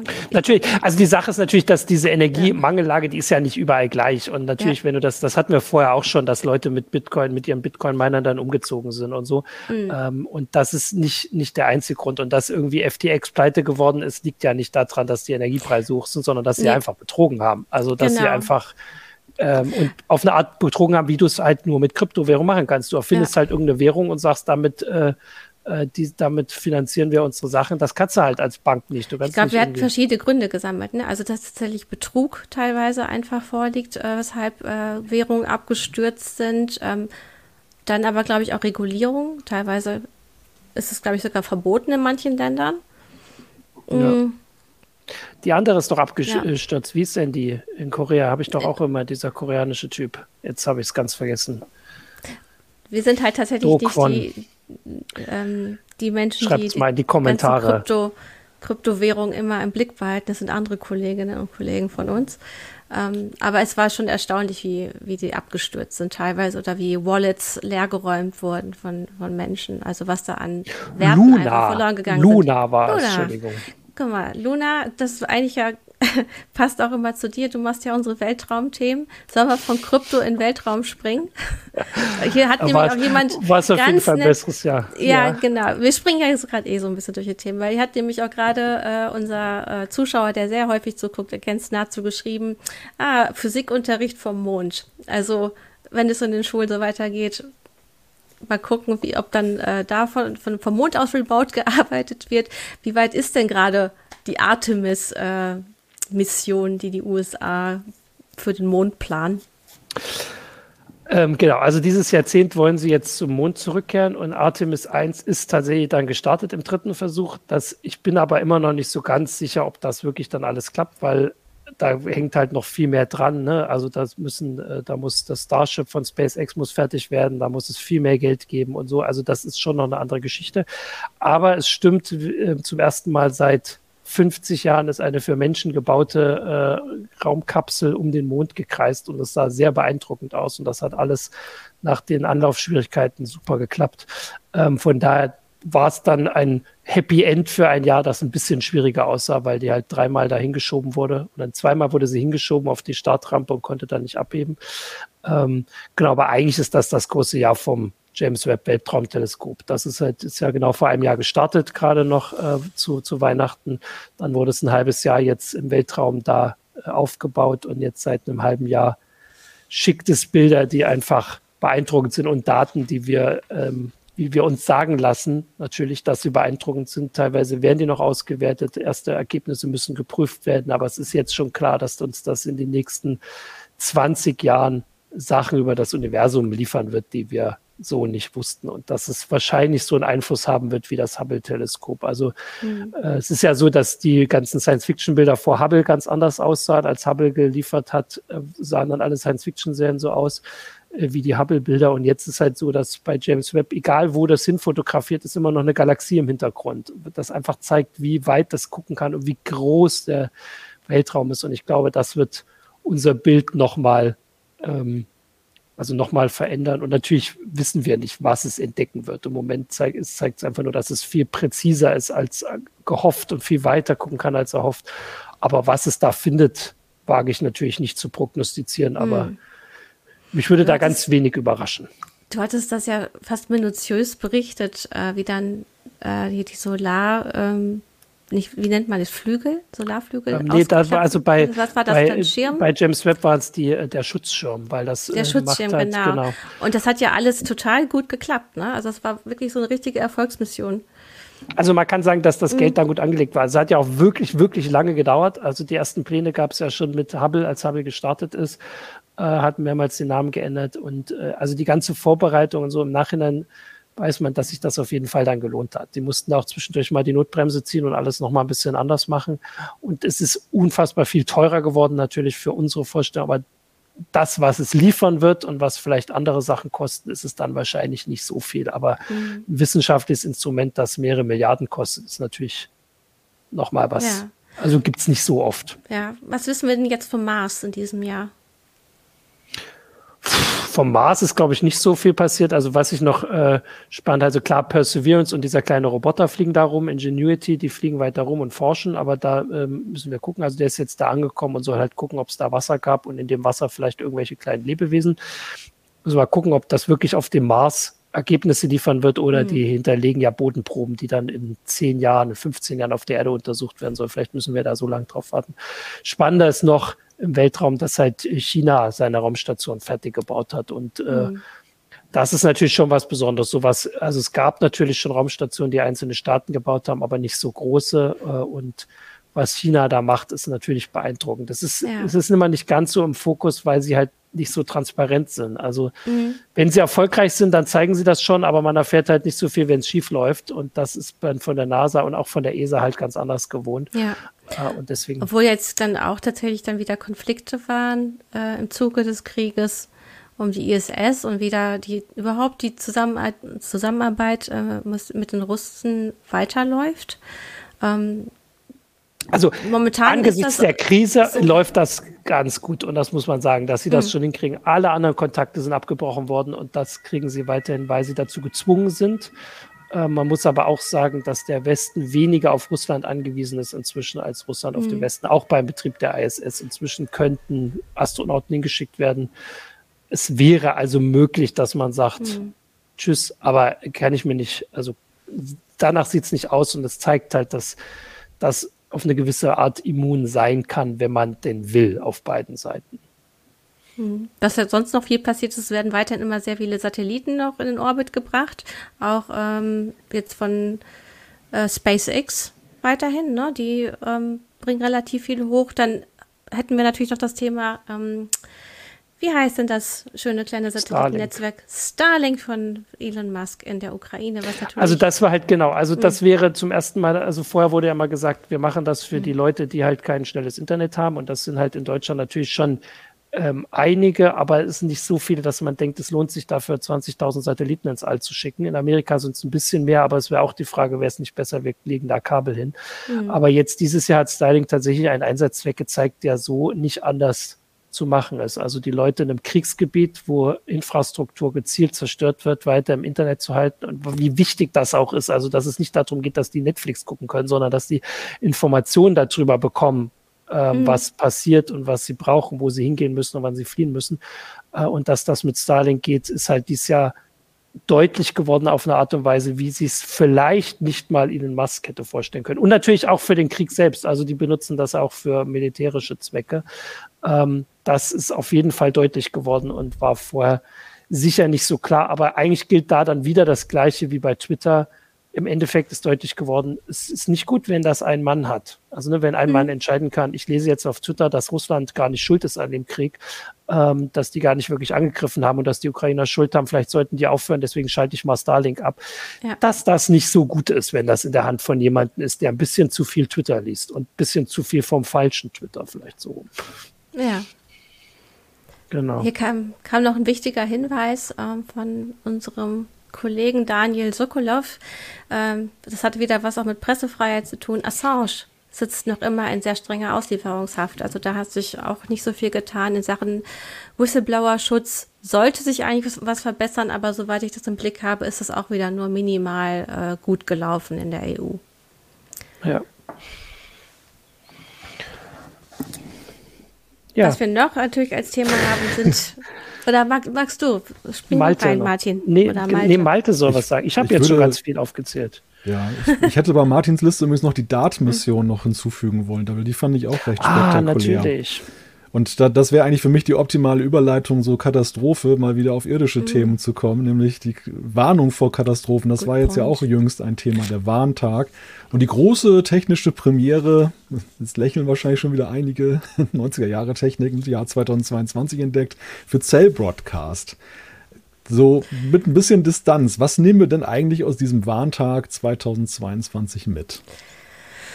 Ja, ganz persönlich gesagt, die hat schön gebimmelt, sowohl das iPhone als auch das Android-Gerät. Ähm, und es hat dabei geholfen, auch ein verlorenes, verlorenes Gerät wiederzufinden. Dankeschön an dieser Stelle. Ähm, aber ich, die Rückmeldung jetzt offiziell waren ja so, dass es tatsächlich einige so um, also vielleicht so 70 Prozent erreicht hat und den Rest halt nicht. Und einige Menschen haben halt überhaupt kein Handy. Und äh, Sirenen sind in vielen Orten trotzdem immer noch nicht installiert, die eben auch diese Teile der Bevölkerung warnen würden. Also ja, es ist schon ganz schön, dass das jetzt geklappt hat für einige, aber es äh, ist noch Steigerungspotenzial da. Ja, wahrscheinlich hätte man vor diesem Jahr beim letzten Warntag, wann war denn der erste? Äh, hätte Wurde ja immer verschoben. Ja. Nee, aber es war, also das war doch jetzt der zweite. Ja. Wir hatten doch schon einen, der nicht geklappt mhm. hat. Und der war doch vor dem Ukraine-Krieg.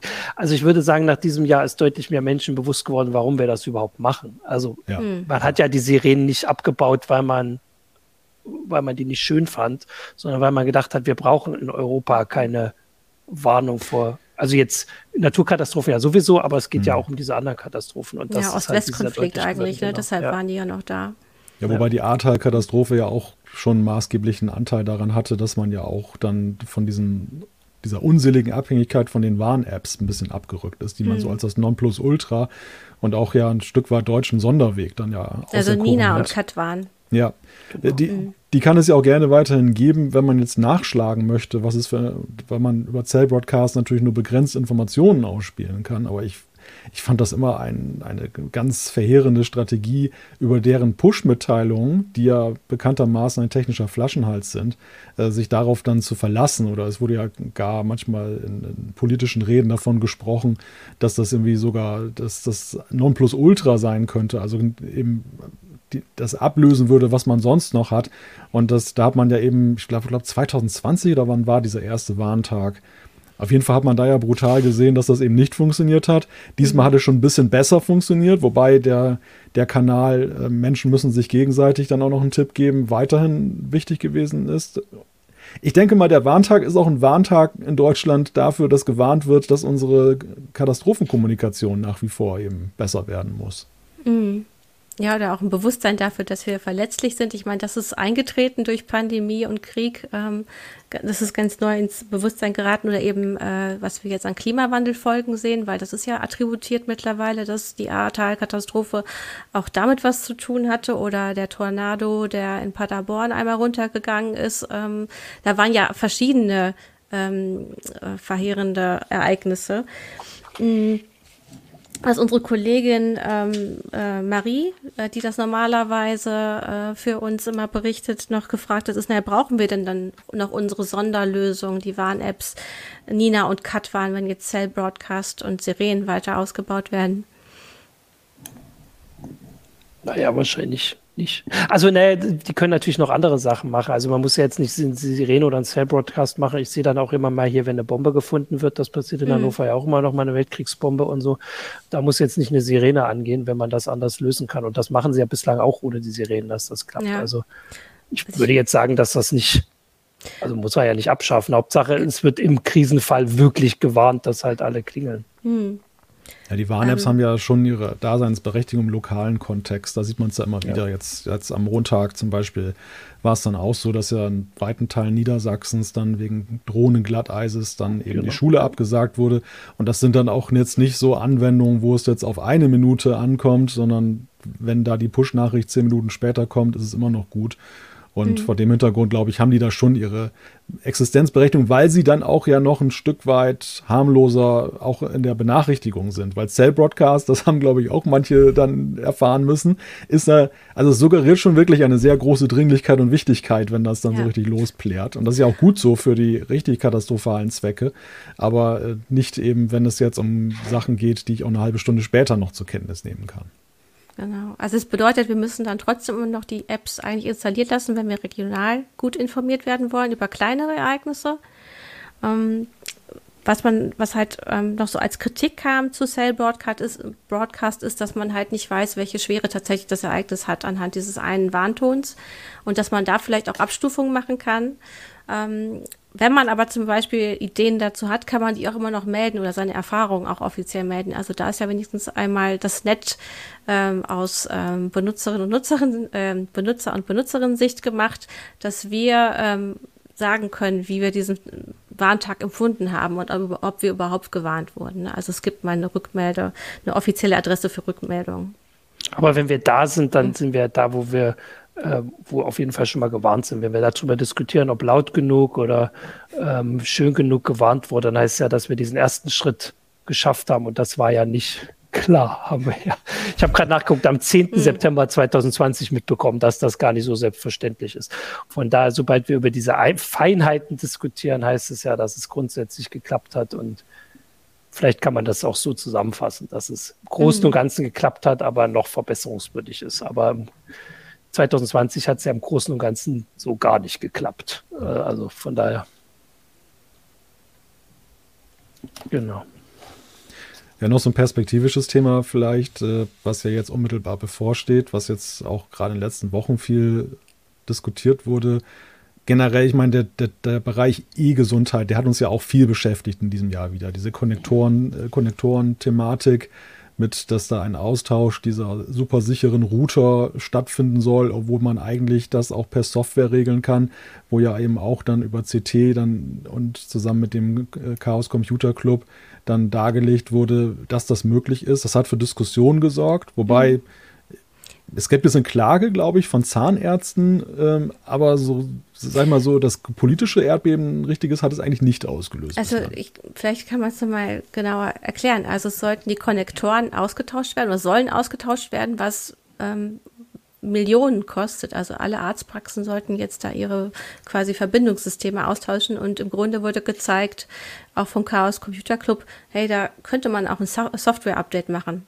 Das wäre viel günstiger. Wir müssten nicht aus dem Gesundheitssystem Millionen oder Milliarden nehmen, um das jetzt ähm, ähm, ja einfach quasi die Hardware zu tauschen. Genau, es geht ja um die Zertifikate, die da drauf sind für die Verschlüsselung, die halt dann ein, ein Ablaufdatum haben. Und äh, ja, es ist eigentlich relativ unüblich, dass man dann gleich die ganze Hardware austauscht, nur weil man jetzt einen Bestandteil dann, der regelmäßig ja auch dann aktualisiert werden muss. Wobei die Befürworter sagen ja, dass ja eben auch die Technik dann bei der Gelegenheit immer den neuesten Stand angepasst wird. Und ähm, ja, trotzdem, ich, ich glaube, es ist relativ klar geworden, ähm, auch durch die Nachforschung da der CT und des CCC, dass das eben ein ziemlich absurdes Unterfangen ist, wo eben auch die Industrie, die ja eben dann auch das Ganze liefert, ziemlich gut dran verdient. Und dass auch die Frage ist, hat die mhm. Politik, hat der hat das, der Staat das eigentlich hinreichend im Griff und im Blick oder laufen da Dinge ab, die, die irgendwie so sich selber äh, steuern?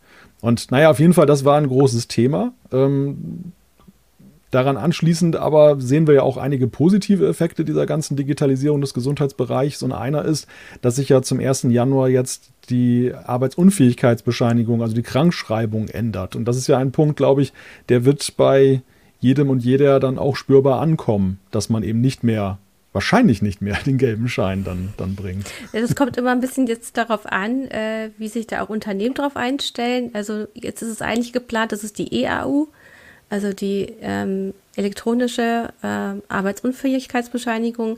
Die wird dann jetzt direkt vom Arzt oder der Ärztin an die Krankenkasse gesendet und dort müssen Arbeitgeber das dann abrufen. Und man soll eben nicht mehr dann vom Arzt eigentlich diese Bescheinigung bekommen und selber hinschicken müssen. Man hat immer noch so eine Berichtspflicht, dass wenn man krank ist, dass man sofort zu einem Vorgesetzten sagt, ich bin krank und wahrscheinlich bis zu dem und dem Tag krank geschrieben tatsächlich. Aber dann muss das Unternehmen halt losgehen und auch diese Schnittstellen schaffen, äh, damit sie immer wieder alles abrufen können. Genau, und da, wie das halt im E-Health-Bereich bei einigen Stellen so ist, es gab einen Testbetrieb, aber man hört, das wurde dann irgendwie auch nicht hinreichend dann in Anspruch genommen, die Möglichkeit. Und naja, man darf mal gespannt sein, ob es denn dann so reibungslos funktioniert. Also ob die Infrastruktur mhm. dann den, den ganzen Abrufen gewachsen ist, ob es da irgendwelche Fallstricke gibt, ob die Arztpraxen tatsächlich das hinkriegen. Das kann, glaube ich, im ersten Moment neben der allgemeinen Umstellung, dass man etwas ändert, was jahrzehntelang so war. Also viele wünschen sich Digitalisierung, aber wenn es dann soweit ist, muss man ja doch geliebte Gewohnheiten erstmal umstellen. Aber noch schlimmer ist es, wenn dann das noch nicht mal funktioniert und dann womöglich irgendwelche Fallstricke sind. Da darf man gespannt sein. Also ich glaube, in Personalabteilungen ist man jetzt da ziemlich am Rotieren, auch in der Frage, dass man sich darauf einstellt mit der ganzen Geschichte. Ja, hier schreibt gerade jemand da, die Österreicher lachen uns dafür aus, weil die haben das nämlich schon längst, soweit ich das weiß. Ähm, wir haben auf jeden Fall bei uns auf der Seite eine FAQ zu dem Thema, dass nochmal jeder nachlesen kann, ähm, was genau passieren wird. Und äh, es gibt natürlich erstmal noch so die Lösung mit dem doppelten Boden. Am Anfang kann man immer nochmal diesen, äh, diese normale AU auf Papier mit nach Hause nehmen zur Sicherheit, falls das mit der Übermittlung, der digitalen Übermittlung nicht so gut geklappt hat. So wir wissen wie beim E-Rezept, wo man ja auch dann noch weiterhin den Zettel dann hat, obwohl es elektronisch ist. Das, das sind so digital-analoge Absurditäten, die halt so in dieser Übergangsphase dann entstehen, dass man eigentlich alles doppelt macht und naja, im besten Fall alles funktioniert, aber manchmal auch gar nichts funktioniert. Aber genau, gut. ich glaube, wir hatten das sogar im Ticker. Äh, so, manchmal sind das ja auch ganz absurde Meldungen, die man dann äh, sieht oder äh, auch schreiben muss, dass, äh, glaube ich, in Gerichten ähm, ja, eigentlich alles digital, also Prozesse digitalisiert, digitalisiert werden sollten und man aber zur Sicherheit eben nochmal alles komplett ausdruckt und das dann viel mehr Aktenschränke bedeutet. Ne? Also äh, es, es funktioniert noch nicht immer so, wie man sich das wünscht. Also dass es zu weniger Papierverbrauch und Co. führt.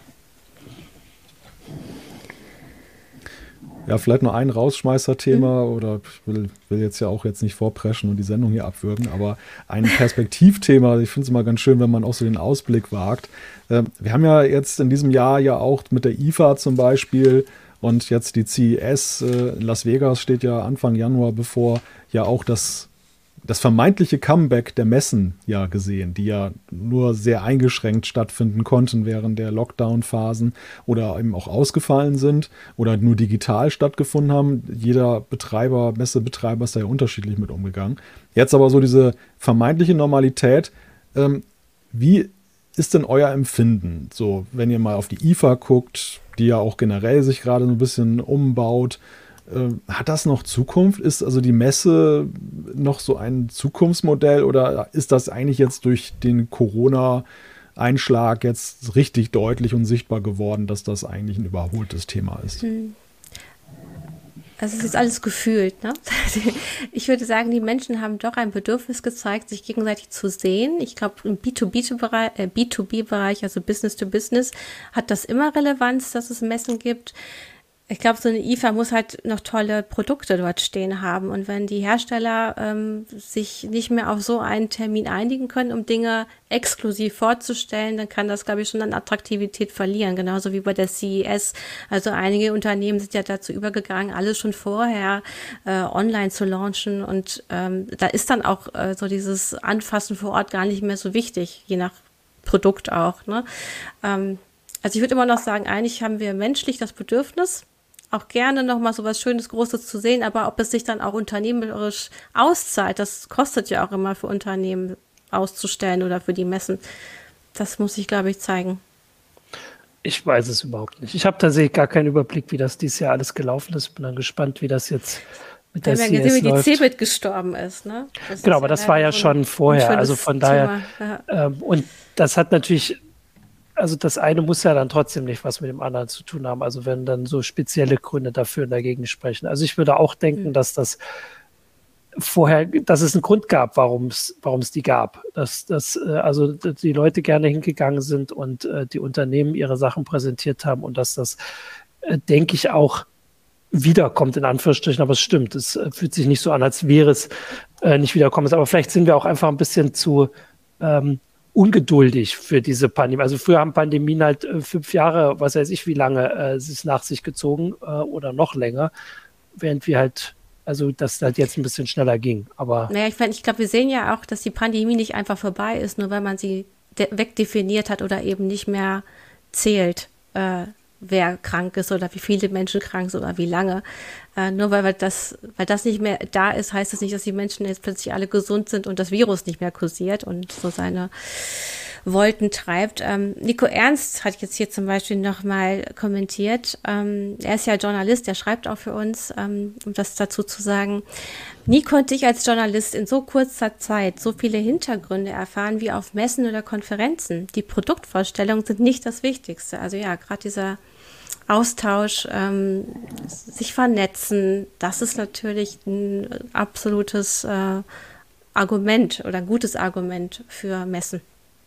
Ja, ich glaube, das, das ist auch durch eure Wortbeiträge deutlich geworden. Man muss da sicherlich auch differenzieren zwischen der Fachmesse und dem Fachpublikum und der Publikumsmesse, die ja, mhm. siehe Cebit, ja eigentlich schon im Sterben lag. Und äh, das, was sich dann, glaube ich, auch noch verstärkt hat, weil die, die Möglichkeiten, sich über Neuheiten zu informieren, sind halt einfach durch das Netz heute so viel besser und, und auch ja, weniger kostenintensiv, muss man mhm. ja einfach sehen. Früher musste man nach Hannover fahren aus Messegelände, da ist man auch noch eine Menge Geld losgeworden.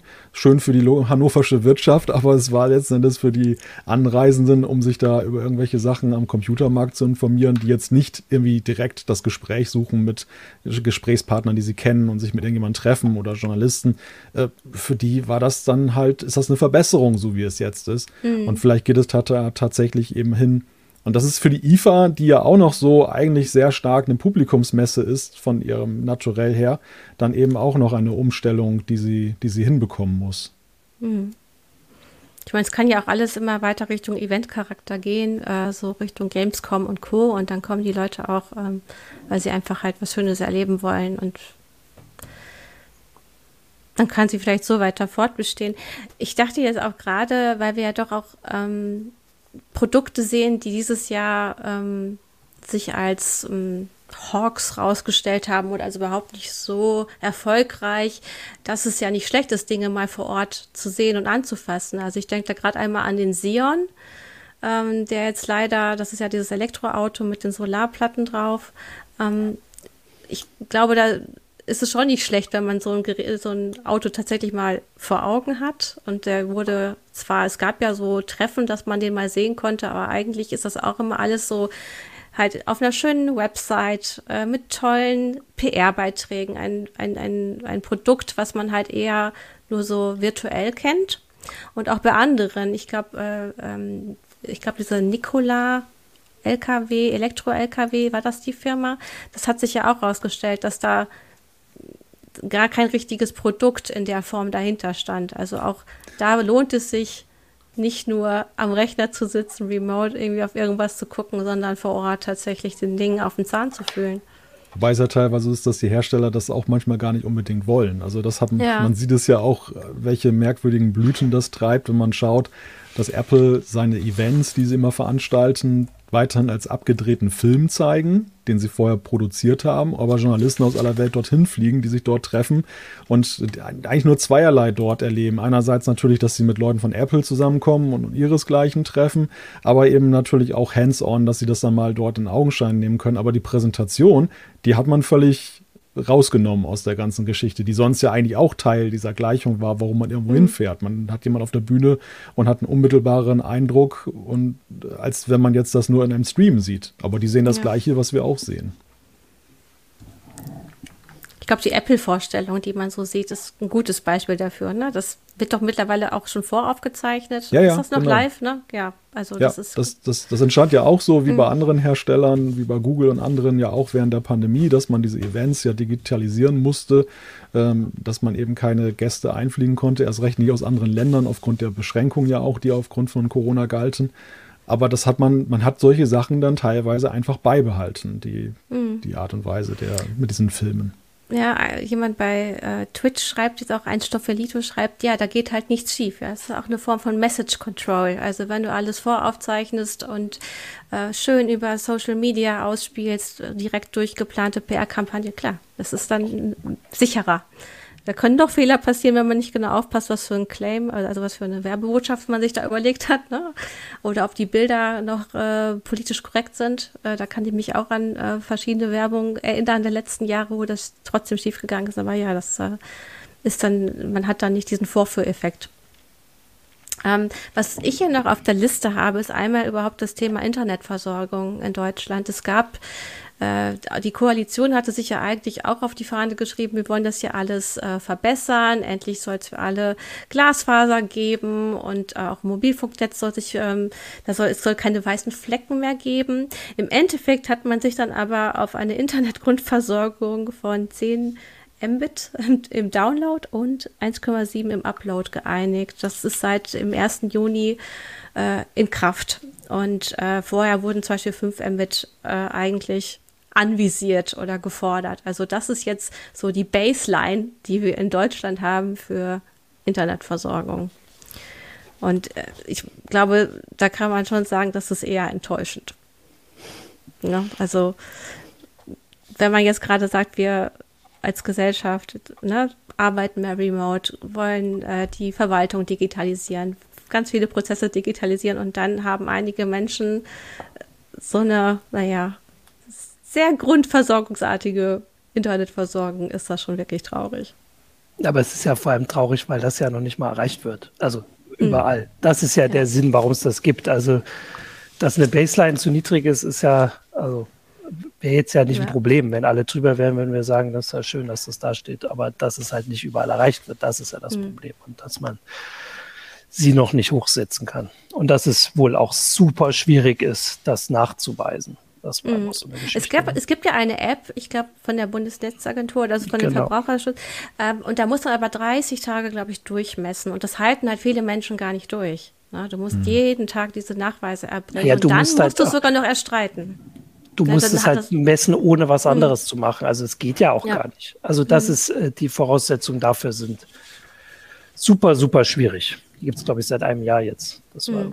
Es gibt halt eine Frist, die jetzt zu Jahresende ausläuft. Da müssen nämlich jetzt die Netzbetreiber im Mobilfunk halt den LTE-Standard eigentlich flächendeckend erbringen. Und Vodafone, meine ich, hatte jetzt auch dann gemeldet, äh, jetzt schon zwei Wochen vorher, jups, wir haben 98 Prozent geschafft. Und man hofft jetzt darauf, dass die anderen das ebenso hinbekommen. Hm. Martin, hast du noch irgendwelche ähm, Headlines, die viel gelesen wurden in diesem Jahr? Also ich habe hier unter den äh, viel geklickten ist tatsächlich diese Ampelgeschichte von letzter Woche. Ich finde das immer so auf äh, äh, irgendwie irritierend, wenn dann da Geschichten ganz oben auftauchen, die ein paar die Tage musst du auch nochmal erklären für die, die das nicht gelesen haben. Man hört Ampelgeschichte, also, wir genau, reden immer über Ampelregierung. Nee, da ging es darum, dass man irgendwie Ampeln, glaube ich, manipulieren kann. Also, dass man dafür sorgen kann, mit relativ einfachen Mitteln, dass die grün wird, wenn man will, weil man das Gleiche macht, was die Busse machen. Ähm, das habe ich aber tatsächlich gar nicht. Ich bin noch gar nicht dazu gekommen zu lesen. Also ich bin keiner von denen, die das hier so viel. Man kann es auch hier für der CT anlesen. Es geht genau, darum, ich meine, Busse CT. können ja meistens ein, äh, eine, sagt man Grünlicht? Nee, eine Grünphase anfordern. Und das kann man hacken. So, das kannst du als normaler Autofahrer dann auch für dich nutzen. Und das genau. wurde beschrieben, warum das unsicher ist. Äh, in Sachen ähm, Sicherheit haben wir auch von unserem Kollegen von Security nochmal so ein paar Tipps reingereicht bekommen, was denn tatsächlich dieses Jahr vermehrt passiert ist im Cyberbereich. Ähm, nämlich zum Beispiel ähm, Angriffe auf Treckerhersteller Anfang des Jahres oder Gro Großcaterer auf die Metro-Gruppe. Krankenhäuser mussten sich dieses Jahr auch sehr viel wieder mit ähm, äh, den, wie heißt die, Kryptotrojaner äh, auseinandersetzen.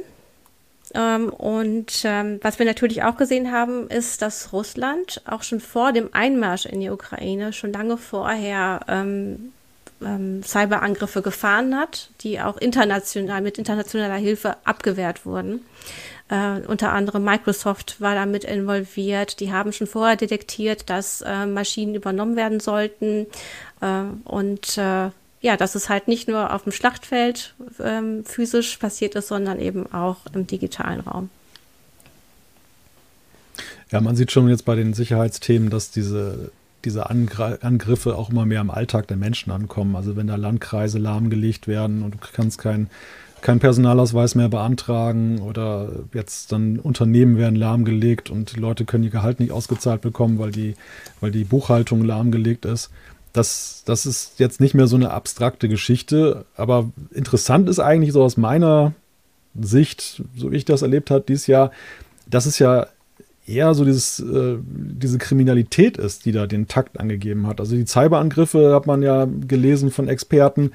Für sich genommen natürlich jeder Vorfall beeindruckend, aber noch weit unter dem, was einige erwartet haben, was eigentlich in dieser kriegerischen Auseinandersetzung passieren könnte oder würde wohingegen eben die Kriminalität äh, ein Maß angenommen hat, dass wir ja, ja nahezu täglich mit irgendwelchen Meldungen konfrontiert werden und ja auch in unserer Arbeit, die wir darüber berichten, ja immer häufiger zu dem Schluss kommen, naja, unter einer gewissen Schwelle ist es ja gar nichts Besonderes mehr. Also so wie das in einer Großstadt ist mit den Delikten, ähm, wo dann auch so ein Autodiebstahl für sich genommen nichts Spannendes ist, aber wenn 20 Autos gestohlen werden, dann ist es ein anderes Kaliber.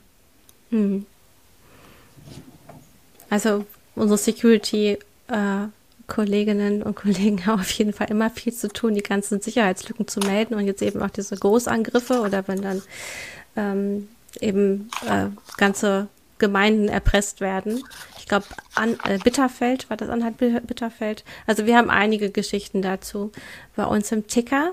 Wie jetzt einige schon angemerkt haben im Chat, so, äh, wir streamen bis morgen früh durch, äh, so wie es aussieht. Nein, das machen wir natürlich, natürlich nicht. Wir haben schon gedacht, diese Sendung können wir natürlich nicht einfach nach einer Stunde beenden. Dafür ist in diesem Jahr viel zu viel passiert. Wir haben jetzt auch tatsächlich, also ich hatte hier so knapp vier Seiten liegen und äh, ihr beiden hattet ja auch einiges vor euch. Wir haben jetzt alles natürlich äh, trotzdem, obwohl es viele Dinge waren, die wir angesprochen haben, auch immer nur so punktuell ansprechen können, die dieses Jahr passiert sind.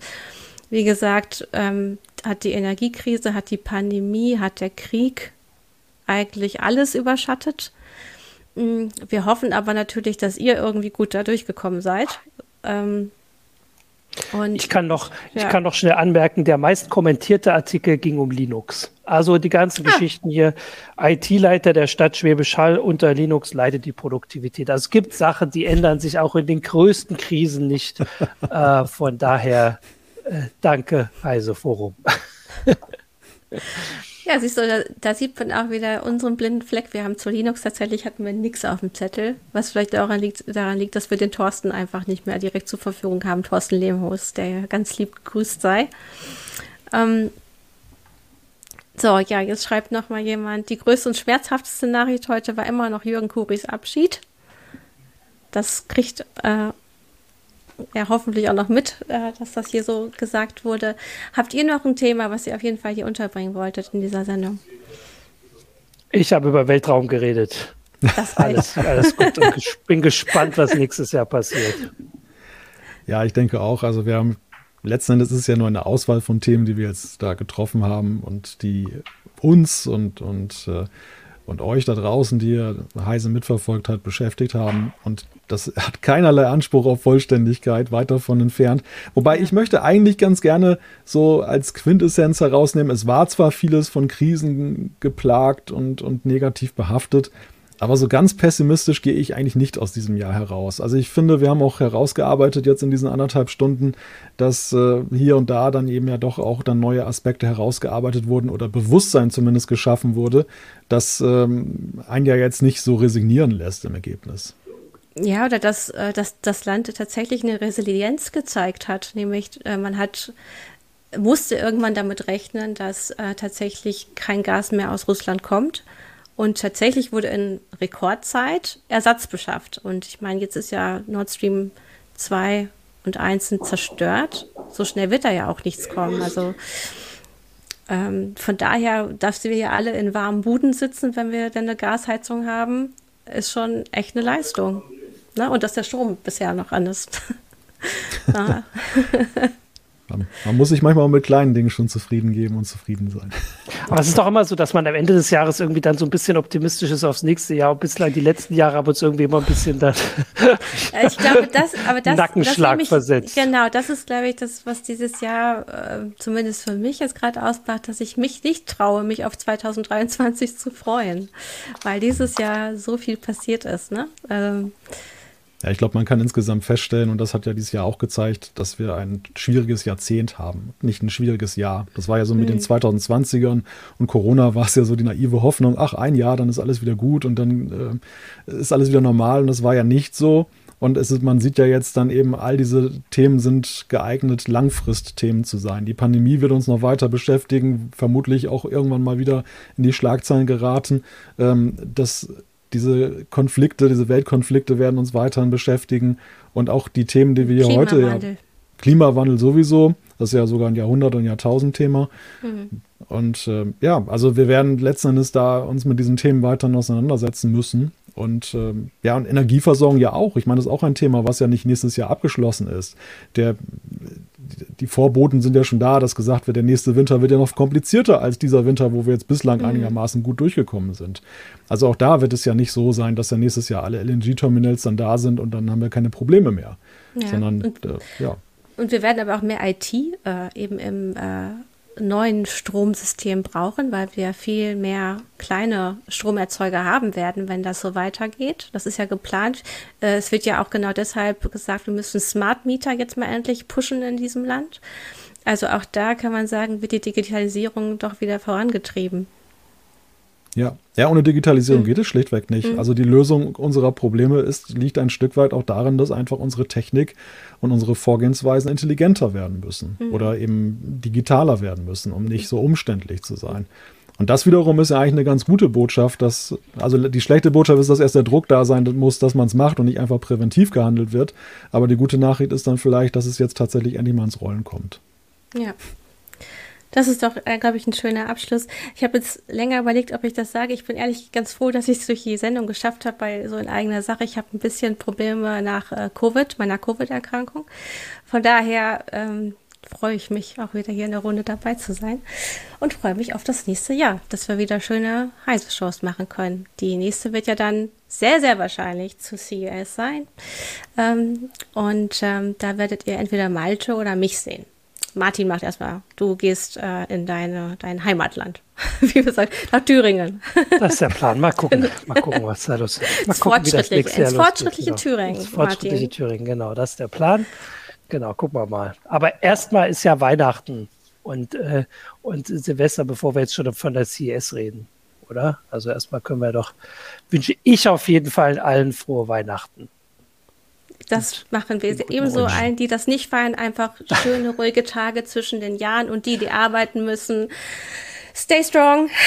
ihr schafft das. Es ist so schön ruhig, wenn die anderen alle nicht da sind. Genau. Genießt das und ja, ihr kriegt noch einen schönen Winker, glaube ich, da hinten habe ich gerade gesehen aus dem Newsroom. Genau. Da winken euch auch alle zu. Kommt einfach gut ins neue Jahr und wir hoffen einfach, dass wir, dass, äh, dass das schön wird nächstes Jahr, dass es besser wird. Und jetzt erstmal der Sponsor, oder? Bevor wir ganz Genau, ach, bevor Sponsor, wir anderen siehste. Ich habe schon so lange nicht mehr moderiert. Ich nee, bin nee, nicht genau. mehr richtig jetzt drin. Kommt erstmal der Sponsor. Genau. In einer Welt im Wandel hilft Workday Ihrem Finanzteam mit Veränderungen Schritt zu halten. So können Sie neue Chancen schnell nutzen. Das Finanz-HR- und Planungssystem für eine Welt, in der Bereitsein alles ist. Workday for a changing world. So, bam, das war's. Danke, so, jetzt. Martin. genau. Frohe Weihnachten, guten Rutsch bis zur nächsten Heise Show. Wer auch immer da ist, ob ich in Thüringen bin oder nicht, wird sich noch herausstellen. Hoffentlich kriegst du jetzt noch eine Bratwurst im Heise Mal gucken, die so laufen ja alle schon vorbei und sehen alle ganz schön satt aus. ja, lasst es euch auch specken in den nächsten Tagen. Macht's gut. Bis dann. Tschüss. Ciao.